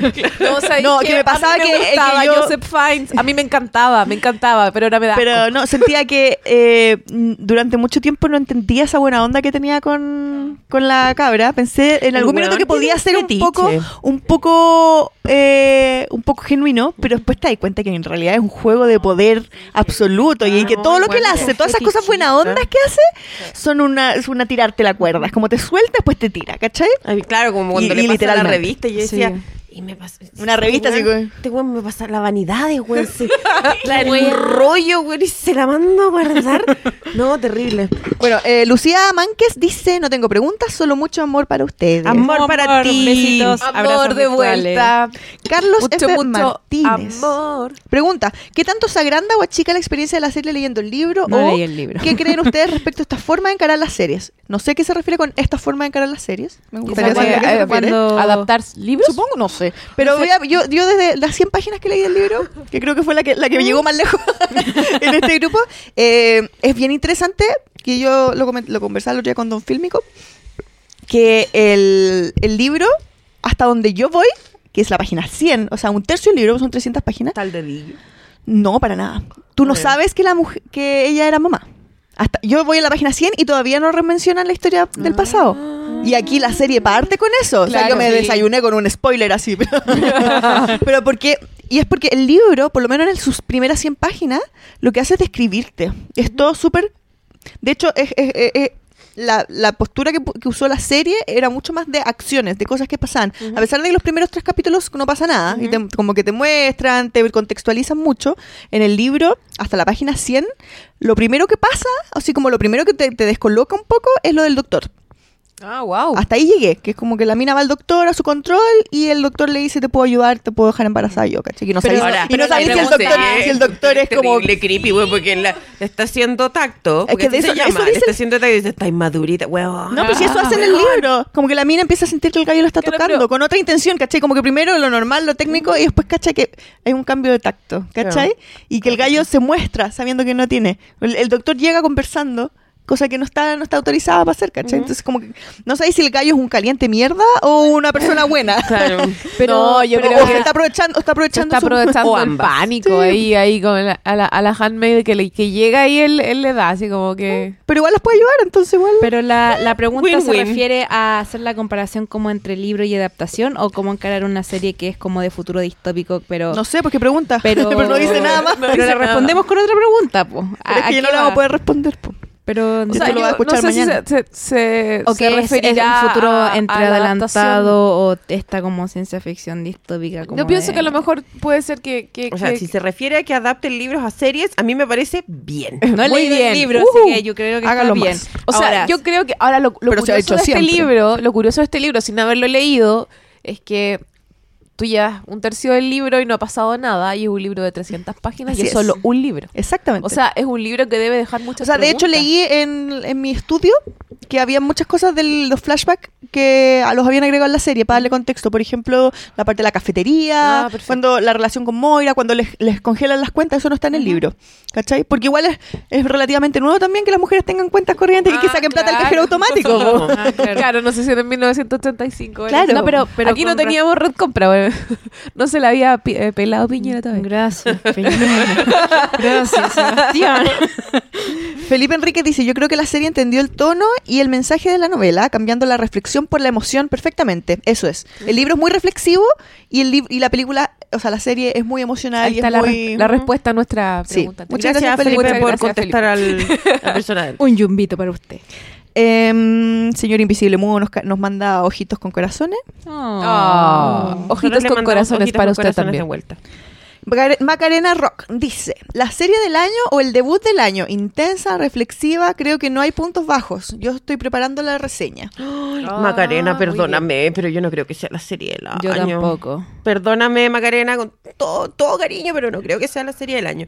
Tampoco creo que sea el debut del año. ¿Ah, no? ¿Cuál crees tú que es la serie del año? No, es que todavía no la he visto. ¿Cuál es? Pero cu- ¿cuál te tinca, por ejemplo? o sea, es que... ¿Cuál es como de, ya, yo pienso que va a ser esta? Por ejemplo, en términos de, de impacto que me, que me haya generado, ¿Ah? vi, antes de ver esto, vi The Young Pope y me dejó tres veces más peinada ¿Ah, para atrás. sí? que- ¿Buena? ¿Sí? No la he Es visto. loca. ¿Sí? Es Ya. súper loca. ¿Y Jude Law?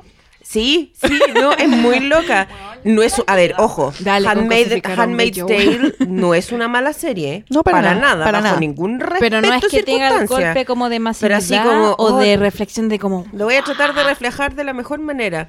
Así como, oh, loco, la serie que la cagó es más buena. No, es una buena serie. Yo diría, no, pero es que yo creo que es- va un poco más desde el- lo que decía el Cristian Briones también en su tweet, que es- que va más arriba, que es una serie importante.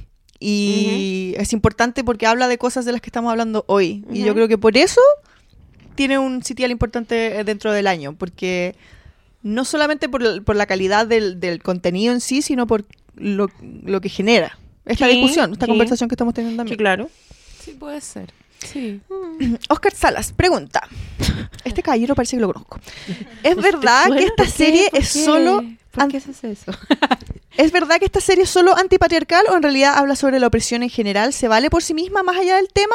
Sí, absolutamente. que- Yo creo que no es Eh, opresión feminista. en general, habla es tema opresión. de género, tema de nacionalidad, Es de que raza, que cuestión de clase, todo parte Yo a de lo cuestión de mejor, clase. a lo mejor esto voy a, voy a, voy a hablar desde la ignorancia, pero, pero yo cuando escucho la palabra opresión pienso en la palabra patriarcal. Sí. Para mí son casi sinónimos. Es Entonces la- no sé si podemos separar uno del otro. Es que hay opresión aquí económica, hay opresión Pero de viene raza. No, sabéis que para mí la relación, Ya, para mí como es el, súper el- el separado. relacionar los conceptos, para mí opresión va de la mano con ignorancia o falta de educación.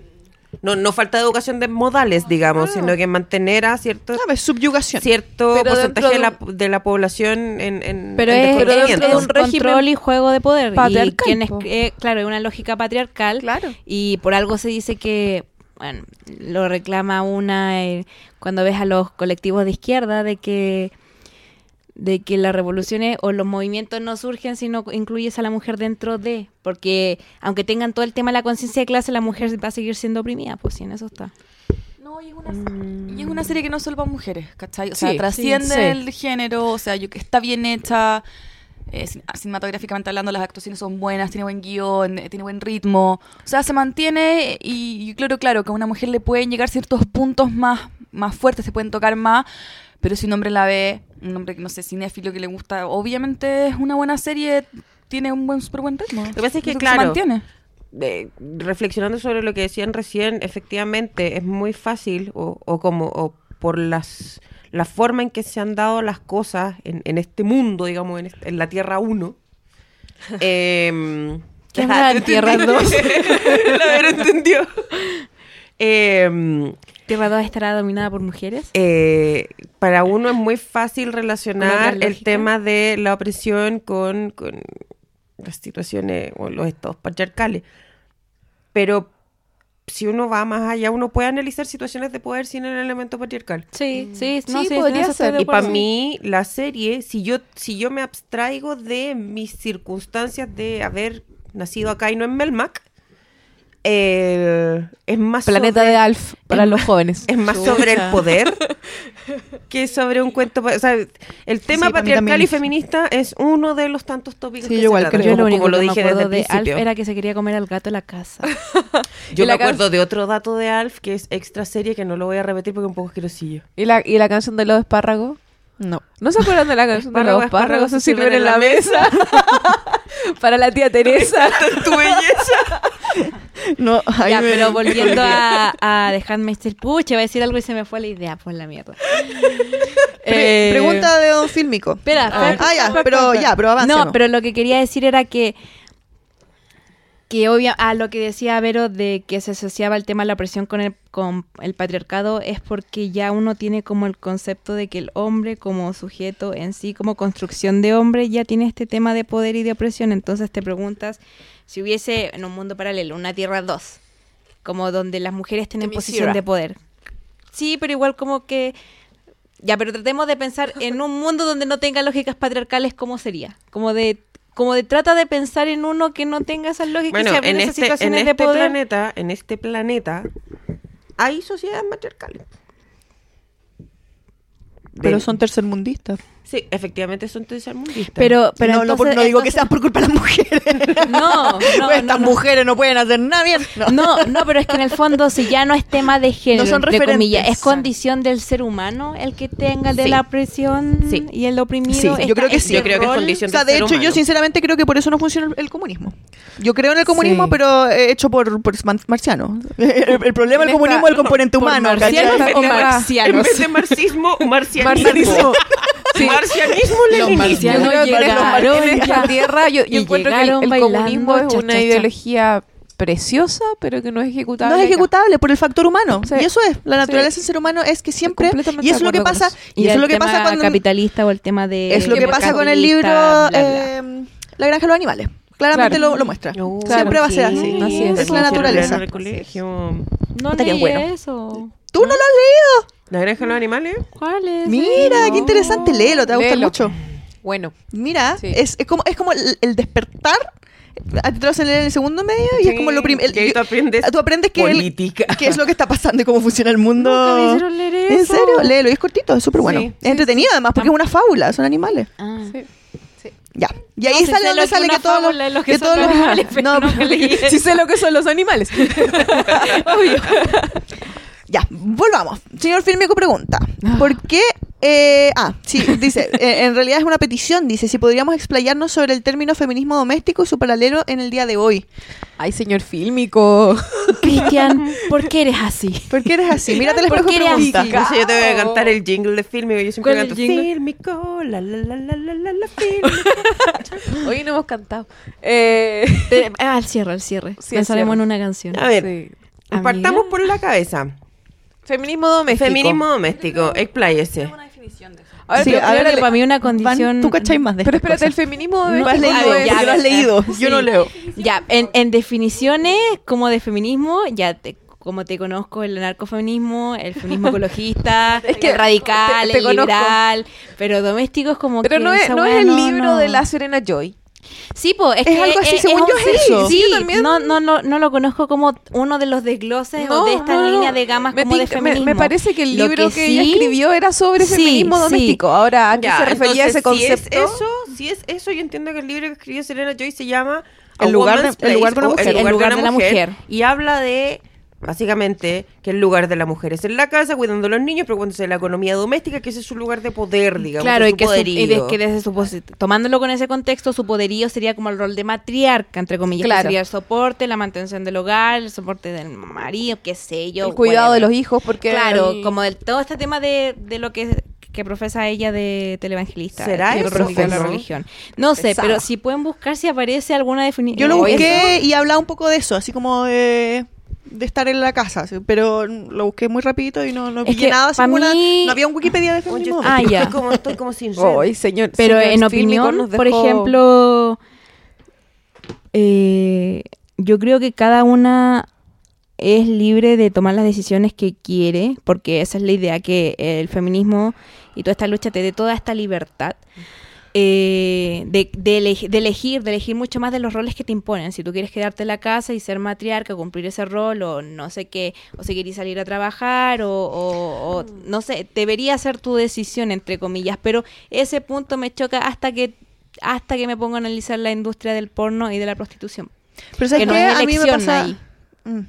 A mí me pasa así que si vamos a hablar de, de este tema, a mí siempre me ha llamado la atención en términos como de, de ficción, de ver películas, de ver series, que la mujer empoderada suele ser, suele ser en nuestro en nuestra industria cinematográfica sí, súper hollywoodense, una mujer fría, una mujer que no establece relaciones ni conexión, una mujer que claramente es demasiado independiente y nunca es madre. Pensemos en el cine de los 80, pues en Baby Boom, con la Diane Keaton, que era una mujer fría y calculadora y desgraciada hasta que llegaba esta, esta guagua que venía a cambiarle la día y ponerle la día patas para arriba. Pero es que eso es... Y a mí esa cuestión me preocupa mucho.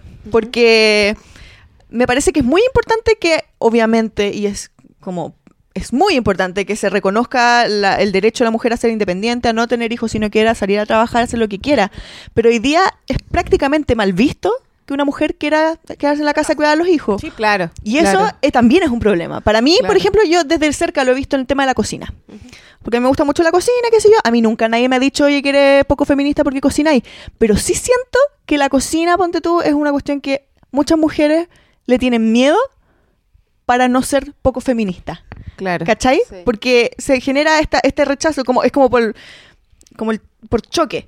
Como Claro. que tanto Es te han que- dicho que esa cuestión es de es la mujer subyugada que mejor ni te acercáis porque, ah, no, porque yo, yo no, yo- claro, pues no, porque yo no le cocino a nadie, o sea, Claro. ¿cachai?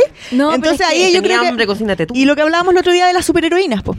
Mi, como lo que les decía de la, de tema la, del amor. De la mujer, de- la mujer, o sea, Elastic Girl, Claro. Claro. que es la única, según yo, es de las pocas, o la única superheroína que además eh, tiene su rol de, de, de mamá, por ejemplo. Hoy día, general- hoy día la mujer empoderada no tiene hijos. La mujer Ahora- empoderada no puede, no puede tomar decisiones que no tienen que ver con, con, con- Claro. como que Les cuento es mal visto un poco. Les y eso cuento es que hoy en día en los cómics Lois Lane es madre. Sí, Mira yo qué bonito. yo Y es una maravillosa madre, porque sigue siendo Lois Lane. Claro. Madre. Creo que en un episodio condució el Batmóvil, eso sí. Sí, sí, se puso el traje de de Batman. es cabrón. Bueno, cabrona, bueno, es que Lois Lane es. Lane, Lane. Sí. Película Como, de Luis a lo que Lane voy es con el que- traje de Batman conduciendo la, ba- la- el Batimóvil. Salvando a Y su John hijo. Kent. A lo que voy es que me preocupa mucho, no solamente por el tema de la maternidad necesariamente, pero sí que hoy día la mujer empoderada para la industria es una mujer que no es una mujer, que es un hombre, Pero y es un, que también un hombre con falda. Un hombre Ya, con pero pechuga. tenés Hombre que pensar quién, es, quién dirige la mayoría de la industria, po. Claro. ¿Sabes ¿sabes dónde yo creo que viene el concepto? O sea, por ejemplo, en el judaísmo, que creo que me hayas hablado de esto, la mujer es la que traspasa la religión. Y por eso tiene como esa carga de que la única que puede criar a los hijos es ella, porque el hombre no es, no es competente. Y como no es competente en el fondo, no puede traspasar la religión y no puede criar como a las futuras generaciones. Entonces yo creo que desde ahí viene como ese... ¿Cómo era el término? Eh, feminismo doméstico. Ese feminismo doméstico porque es claro, tú eres la encargada de eh, criar a los hijos, de, de- de traspasarle ese conocimiento que en el fondo corre por tu sangre. Pero yo creo que, claro, obviamente le estáis dando un peso, una responsabilidad que no, que no la estáis decidiendo, ¿cachai? Claro, es como transformarte en víctima de tu propio poder. Exacto. Poder entre comillas, Sí, ¿cachai? O como sea, el de dar a luz, ¿me? Yo, Como- yo soy una mujer poderosa, yo soy una mujer Exacto. que es capaz de traspasar todo este Exacto. conocimiento y por lo tanto me tengo que quedar en la casa. Ahora, pero en este- Pero en la este- decisión de ser una mujer poderosa es cuando tienes la elección de, ya, si yo quiero hacer esto, lo hago. Si no quiero, no, no, lo hago. Y que nadie te lo imponga, sea otra mujer Claro. o sea un Sí, hombre. Si sí. esa es la idea del Claro, feminismo en Pero esta, sí. esta idea de la mujer poderosa es agotadora, porque de repente uno se quiere quedar en la cama haciendo nada, po. Y queréis que te atiendan y ojalá que, Sí. que te hagan, no sé. Y es, es- es tan sencillo como, como, como que a ti te nazca, por ejemplo, ser amorosa con tu pareja. Claro. Y hacerle una comida un día llegáis. Estoy siendo oprimida por el patriarcado. Claro. ¿Cachai? Como, soy una mala feminista porque me gusta llegar y hacerle la comida a mi marido. No, po, ¿cachai? Y tiene que ver con las formas de cada uno. Y como lo dice la Van, eh, es una cosa de, de, de, de- De- de de- querer. de- de querer y de elecciones. El problema aquí es cuando también esta misma, creo yo, al menos desde mi punto de vista, cuando esta misma, eh, estas corrientes te empiezan a hacerte cuestionar si lo que tú quieres está mal. Claro. ¿Cachai? Soy una mala por feminista por, ejemplo, esto. claro, lo que y, y ten- es tener que, Claro. que cuestionarte si eres buena o mala lo que feminista. hablábamos en el podcast ¿cachai? anterior, por ejemplo, que, que lo, lo que tenía que ver con el amor romántico. Casi que hay una parada desde algún un grupo del mundo, o sea, una parte del mundo feminista que, que el amor romántico hay que desaparecerlo. Entonces, si tú disfrutas del amor romántico, si tú disfrutas una buena novela de romance, si tú disfrutas las películas de Disney, ¿eres una mala feminista? No, es que ahí ¿Cachai? creo que Ahí- otro punto de la discusión. Eh, es que la discusión que se tiene con el feminismo, con el amor romántico, es la idea de que se tiene del amor con respecto a este tema de poder y el tema del control. Ya. De que te usan eso para venderte la pomada, para que estés subyugada a alguien y que, no sé, pues siempre te ponen eh, de que se debe eliminar el amor romántico porque, no sé, pues siempre te está la idea nociva de que el amor todo lo puede, ¿cachai? Como que podéis superar todos los problemas, de que se puede arreglar todo, de que, Pero de son- que él siempre va a volver. son de- historias. son tipos de Pero todos sabemos que es una No. tontera. O sea, No, claro. Sí, pero O sea, es que hoy día sí, veces- pero muchas hemos, sí, hemos pero es que crecido con muchas eso y nos hemos dado cuenta cuando vieja Es de que, la ¿sabéis cosa no es así. Lo que está yo claro, estoy pero notando es que aquí lo que se está generando es toda una dinámica de ver la paja en el ojo ajeno. Claro. Eso. Porque con, Totalmente. Con, con todo el respeto, con- con- pero con respeto. Pero con respeto. Con mucha humildad, pero veo que, que, que el, el- al final estamos generando una discusión circular de... No, pero no puedes, por ejemplo, estábamos hablando del feminismo doméstico. Es que no puede haber feminismo si no hay elección. Pero el feminismo, por otra parte, dice hay que eliminar el amor romántico. Bueno, ¿y mi elección dónde queda? Es que eso es, No, no, no es- no que es- es- si yo no- quiero creer no en el amor romántico. Y no por es- último, ¿sabéis qué? No, fía, o si sea, no es- espérame, estoy estirando el argumento a- al- Sí. al absurdo como para poder hacer el punto. Y si yo quiero creer que el amor todo lo puede, ese es problema mío. ¿Por qué me tienen que decir en qué creer y en qué Es no que- creer? no, Es no, yo igual es- entiendo lo que es- dice la no es Vania, el no se que trata crea de Lo que pasa es que, no en el amor. Si yo también creo en el amor y también me gusta de- la todo idea lo que del viene de- romance. todo lo que, espérame, todo lo que viene después del absurdo, ese que, que la frase el amor todo lo puede sirve para que se generen situaciones de subyugación. Ahí no estamos hablando de amor, estamos hablando de situaciones abusivas. Pero es que por eso se pide que No, se- es que aquí el problema es que la concepción tema- que hay de amor, Sí, eso, Eso. eso. a- Es que a- eso finalmente- Llamarle amor a la cosa tóxica. Es que, que- el tema es que finalmente se ha generalizado y, y se ha eh, puesto como algo negativo, ¿cachai? Así como algo que va en contra de tu libertad. Es que ese es el problema, pues como... Es como, como todo es como un absolutismo, exacto. De hecho, Eso en la es. misma serie tratan el punto, po, Claro. ¿cachai? Cuando están hablando Moira y Jun y hablan de las madres y de lo que harías por los hijos. Entonces, Moira por eso básicamente le grita a Jun en la cara y le dice, yo por eso nunca voy a ser madre. Bueno, y de hecho Yuna habla con el comandante en algún momento y ella le dice, bueno, ¿y qué hay del amor? Y, el comandante no le dice, el amor no existe. el amor es calentura. Pero o sea, la- básicamente, lo- lo que en ese sentido, si uno lo estira así, estirando el chicle, pero la máxima expresión y llegando al absurdo, el comandante feminista. Mira, vamos a ponerlo No, en una no, pancarta no, la próxima marcha. No, no, La próxima marcha. Voy a salir Eh, de acá y me van a linchar. al punto que quería llegar era no al tema de era a la concepción que se tiene como amor romántico y a la idea que te venden como amor romántico y que con eso con ese ideario te justifican las relaciones abusivas. Ah, sí. Y Pero que yo con creo eso que- te puede llevar al tema de la violencia de género y a los asesinatos en sí, porque obviamente te lo justifican como crimen pasionales, no como violencia, Sí, pero más como hay- feminicidio. Ahora, el que uno quiera creer en el amor, quiera tener pareja y el romance y toda esa cuestión, es decisión de cada una, es el tema de lo que se concibe como amor romántico. Claro. Y obviamente te lo concibe como tema de relación Sí. heterosexual. pues, Y no, y también, y también Ya. hay un tema... Ah, ese es el punto que quería tocar y no lo supe expresar, pero a eso va, a eso va en sí, de raíz. Pero yo creo que es que más allá de eso también tiene que ver con, eh, con cosas que nos han enseñado y que han, y que de todas formas moldean nuestras relaciones hoy día y que tiene que ver, por ejemplo, con eh, los celos, que tiene que ver con, con la competición entre mujeres Sí. también, ¿cachai? Que no me miren a mi macho. Con la estupidez de, de O que eres mío, o eres el compañero mía. del jardín Claro, te también. pegó porque le gustáis. Ah, Qué qué más horror, grande, por favor. pero son ese tipo Si de te cosas quiere, te que te aporrea. hacen- te quiere, te aporrea. Todo Ay, ese tipo de cosas que te hacen, que te dicen que, que es normal y porque eso es amor, po. y de repente no, pues no es amor. po. O Si sea, te hace no. daño, no es amor. Claro. Es que yo E- creo que es el punto, es el concepto punto, es el, que- el concepto al que debería, al que deberíamos que llegar. debería Hay que llegar al amor de... Claro. O sea, yo, yo soy, yo me considero una chipper. Para los que no saben, los chippers son los fanáticos de las rela- relaciones entre dos personajes. ¿No conocían ese concepto? No. Chipeo. OTP, Chipeo. la no TP, Sí, la lo no que pasa es que yo creo que... Ah, pero lo hablamos, lo hablamos la vez anterior, sí, pero ¿Sí? Lo, lo hablamos fuera del podcast. Ah, Claro, ya. los Ya, pero por hagamos ejemplo, yo- diccionario fandom Claro, aquí. yo Chipper soy o chipear De hecho, el término chip salió de, si no me, no me equivoco, de eh, los X-Files.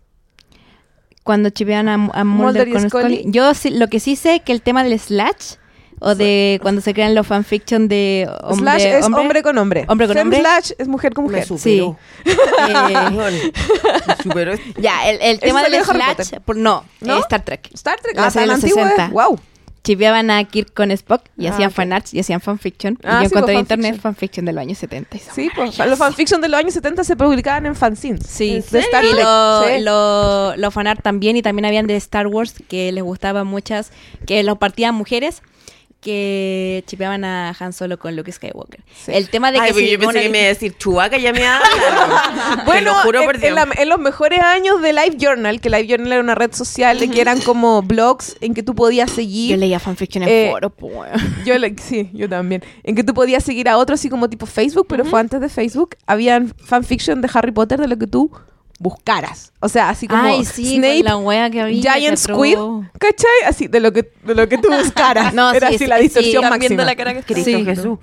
No, sí, eh, el fanfiction es Jesus una... Christ, ¿por qué? Sí. No sé, no Dime sé. tú cómo voy a ver Snape de nuevo ahora que tú me dices, Bueno, no, no has visto nada. Uno se tiene que No. tragar quizá que lo haga, que puta weón con cada wea que No, de increíble. repente fanfiction es ma- hay maravilloso como Ay, wea. Yo, yo llevo años leyendo fanfiction. Años, Igual yo. Años, años. Diez, Ahora hago doce. crítica de, de esa wea. Maravilloso. La, la, Entonces, la- espérame, la es que lo que estoy cachando. Anyway, estamos, nos perdimos del punto. Sí. pero Cristian lo siente. Y todavía no sé si le respondimos al tío Al fílmico tío o no le fílmico. respondimos. Bueno, Yo creo que le respondimos parte. Yo creo que de- esto como para cerrar, el concepto de feminismo doméstico es falaz en sí mismo. Sí. Sí. ¿Es una contradicción hasta biológica, podríamos decirlo así, o no tanto? Es un oxymoron. Es que yo creo No. que, que viene donde te estoy diciendo, como un poco de esas, de esas religiones que son más antiguas, que, que viene de darle ese deber a la mujer. Como el como tú das a luz, ese es tu deber. Ese concepto de mierda de la reina de la casa. Exacto. Ay, ¿Cachai? sí. Yo creo que de ahí viene y, y- y claramente nosotras es- hemos como, como reinterpretado ese término. Finalmente. Oye, ¿puedo cambiar de tema radicalmente? Sí, que me acabo de encontrar con una noticia de último minuto en Twitter, pero es que así como... ¿Qué pasó? ¿Qué pasó? Andrew Garfield sale del closet. Espérate, dice espérate, que espérate. espere, pero déjame terminar. Soy gay, pero sin el acto físico, dice. ¿Ah? Déjame hacerle clic al, al artículo para ver qué Ya, dice. pero esa wea Esto de la revista duda. Out, no, este de la, de la, de la revista Out Magazine, que es una revista mi marido, de homosexual. mi, mi- mi niño Esto, lindo. esto me suena como cuando Sergio Lagos de- gritaba a, los a todos los vientos que era lesbiano, una cosa así. Qué wea. Ya, a ver. A ver, ¿Cómo, eh, A cómo ver. puedes...? mira, ¿Cómo se dice, Ya, a ver, acto a ver, físico? Sí, como que estoy tratando de hilar la wea. cada Hijo domingo, por Dios. cada domingo invito a ocho amigos a, a mi casa y vemos RuPaul. Ya. O sea, cada temporada de RuPaul Drag Race, cada una, dice. Esta es mi vida hoy fuera de, de este juego. Dice, soy un hombre gay en este minuto sin el acto físico. Eso es todo. Ah. Dice, aunque, eh, aunque el actor Ah. dice, insiste que no es gay, admite que podría haber un tiempo en el futuro en el que le gustaría explorar. Hasta, hasta donde yo voy, no, dice, hasta donde yo sé, no soy gay, dice. Quizás alguna... ¿Qué Se llegó a no, tocar, no, pero para, para. Yo no- me molesta que este artículo haya salido en una revista, la revista Out, que es una revista homosexual, porque me parece que es muy ofensivo que, eh, que él diga que es gay porque ve RuPaul. Claro. Qué tontera Que más es grande. gay por- Andrew el Garfield, estereotipo ¿qué está gay. pasando? Mala hipo. Yo lo primero que pensé con el titular fue, oh, pobre Emma. pobre Claro, yo dije, Emma, pobre Emma. vas a tener que vivir eso. Ay, a mí, a, mí, a mí esa cuestión como que no me da. No, a mí Yo, a mí todo el mundo me ha dicho así como, ¿qué pasaría si, si un pololo te deja por otro huevón? Así como... Es difícil. Yo me imagino que debe ser difícil, pero prefiero eso que me Been deje por otra there. mina. He tenido Yo- esa conversación. Yo, puta, porque, no, porque, yo- porque, porque no podía hacer nada, le gustaban los hombres, o sea, no puedo ponerme un pico, ¿cachai? pero sí, Puedes, pero era otra mujer puedes, que debe puedes, decir que no, que no, O que sea, no pasaba nada con- conmigo. Ahora se yo, puede. yo- yo esa conversación la he tenido con, con una amiga. Y la verdad es que el consenso general es, es tu punto. ¿Cierto? Porque Sí. si, si le gusta al hombre no podía No hacer no nada. tenís cómo competir. Claro, porque la con otra mujer sí podría ya haber, entre comillas, competido, o tú no fuiste suficiente, o como que tu golpe a la autoestima es mucho más alto, creo yo. Puta, yo vengo de otra generación, yo pienso otra wea distinta. ¿Qué pensáis? ¿Qué pensáis? Explícanos. Que Ilústranos. no, es que es que yo me asumo como bisexual. Entonces, no, te- no he salido con nadie, pero siempre he estado como con esa opción.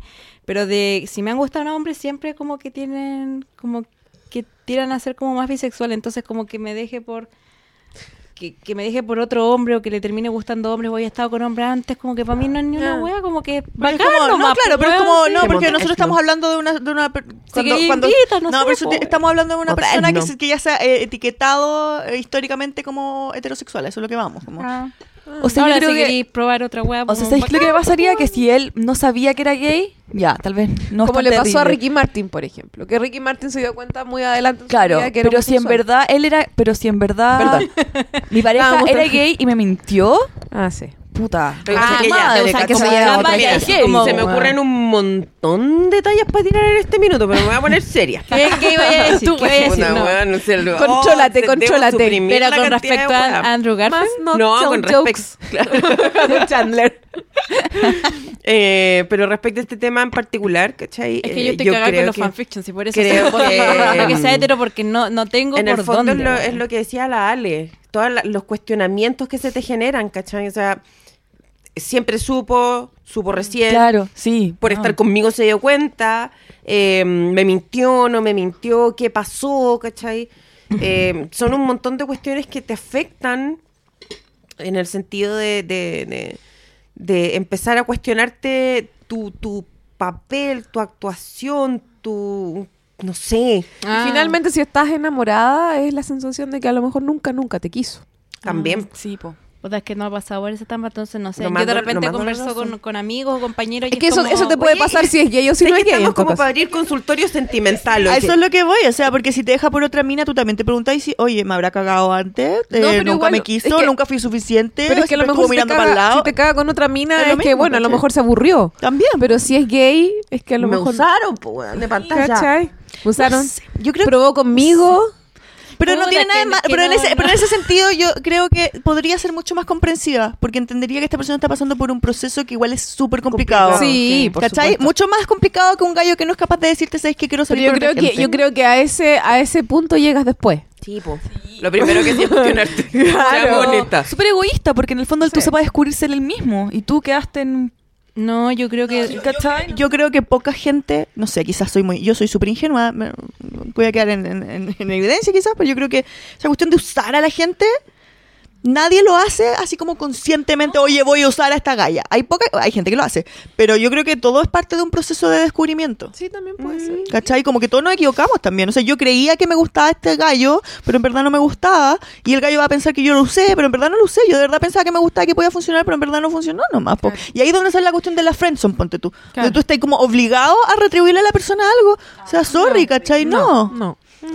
Creo yo que, que tiene que ver con eso, como con respetar los procesos del otro. Y obvio que al principio te podéis sentir como el hoyo y todo, pero no podéis culpar a nadie nunca, creo yo. Yo vivo en otra... Sí, en otra tuve wea, eh, otra no. generación. De No, hecho, es que si yo saliera con alguien era como... Como, ¿lo pensaríais alguna vez? ¿Sí o no? Como que lo preguntáis de lleno, como... Un weón, así... ¿Con quién no transáis? Igual lo preguntáis con actores. Igual algunos se tiran a Henry Cavill, a Chris Evans, como que ya, bueno, listo, ya. Decí uno de esos, está dado. Es igual, igual se igual se ve.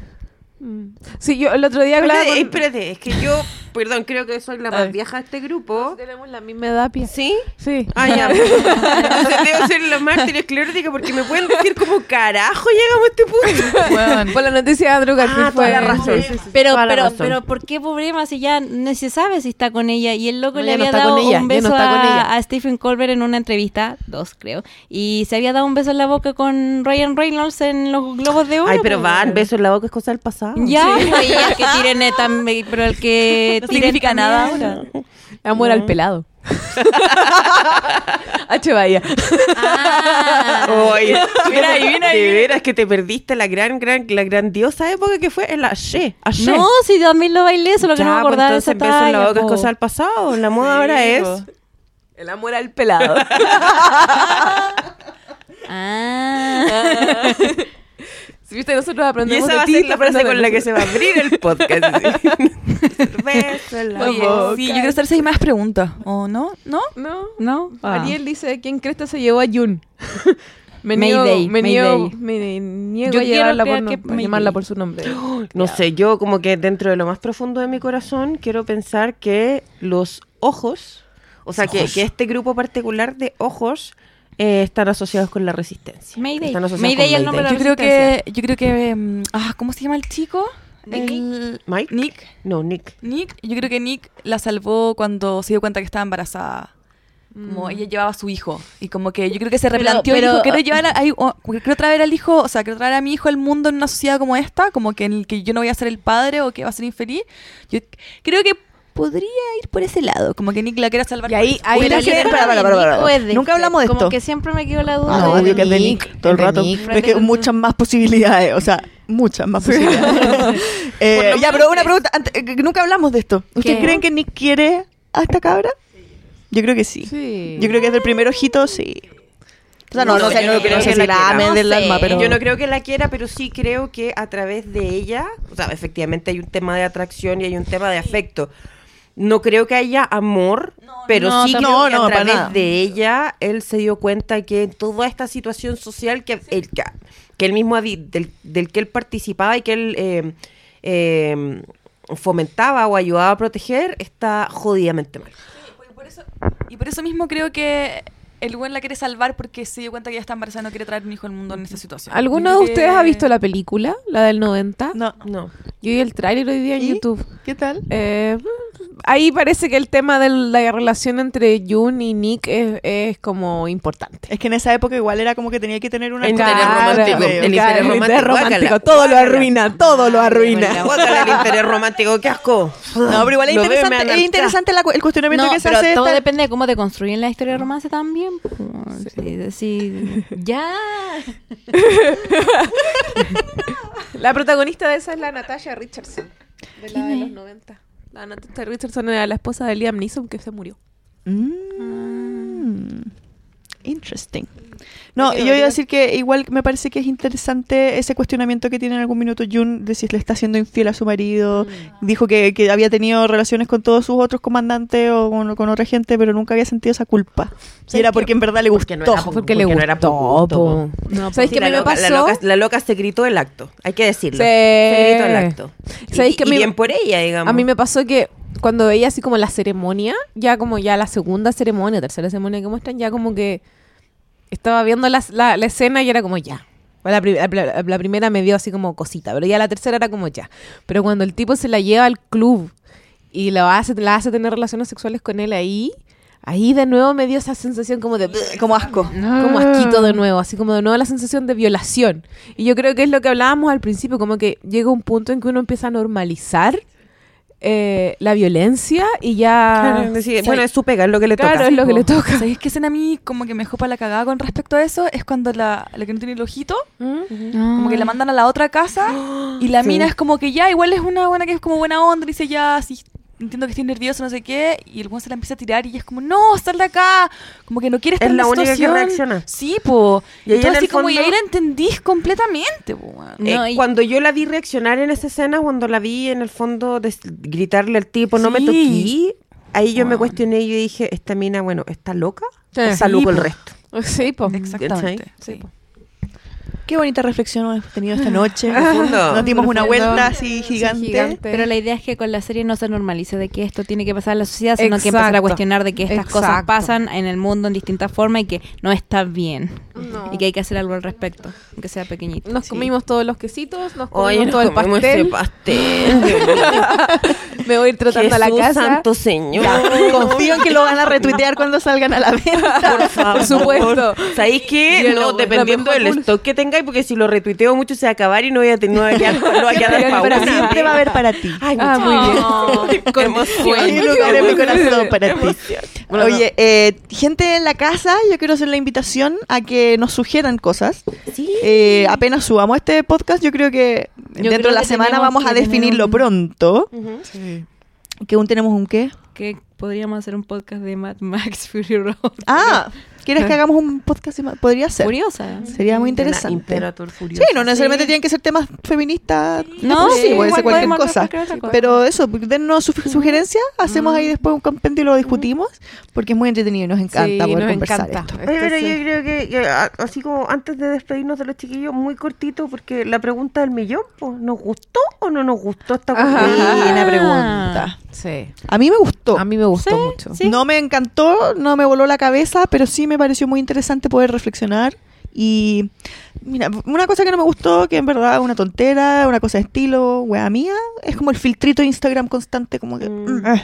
es como que le, le quita... le- creo- bueno, quizás lo hicieron así también porque le quita realidad, po, Ujú. ¿cachai? Como que te pone en otro mundo. Yo creo que también es una decisión como narrativa, pero... eh, eso, más que nada, porque era Yo- muy oscura, susurraba mucho, la tuve Sí. que bajar subtítulos sí o sí porque no entendía, entonces...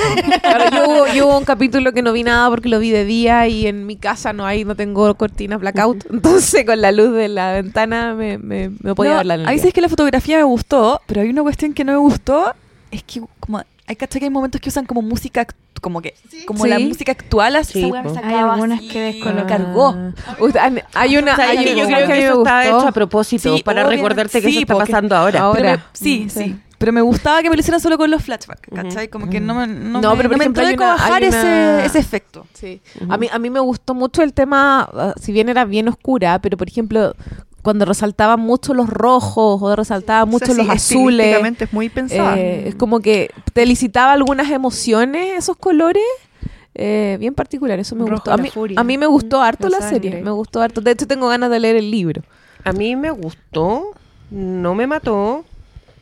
Creo que, em, a ver, siendo una buena serie, los pecados que le encuentro es que a veces estoy súper acostumbrada a ver series con capítulos de 45 minutos y se me hacen nada. Habían capítulos de esta serie que se me hicieron eternos.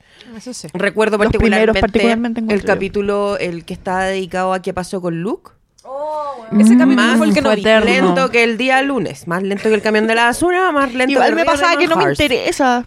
como que hagamos un resumen de esto, no era tan relevante. Como que Eh, yo, decía, en este capítulo no sale Y Jun. ¿Qué parafra- parafraseando a una, a una amiga de la oficina, eh, también como que corre el peligro la serie de caer en este concepto que sale en Padre de Familia, que es que la serie insiste en sí misma.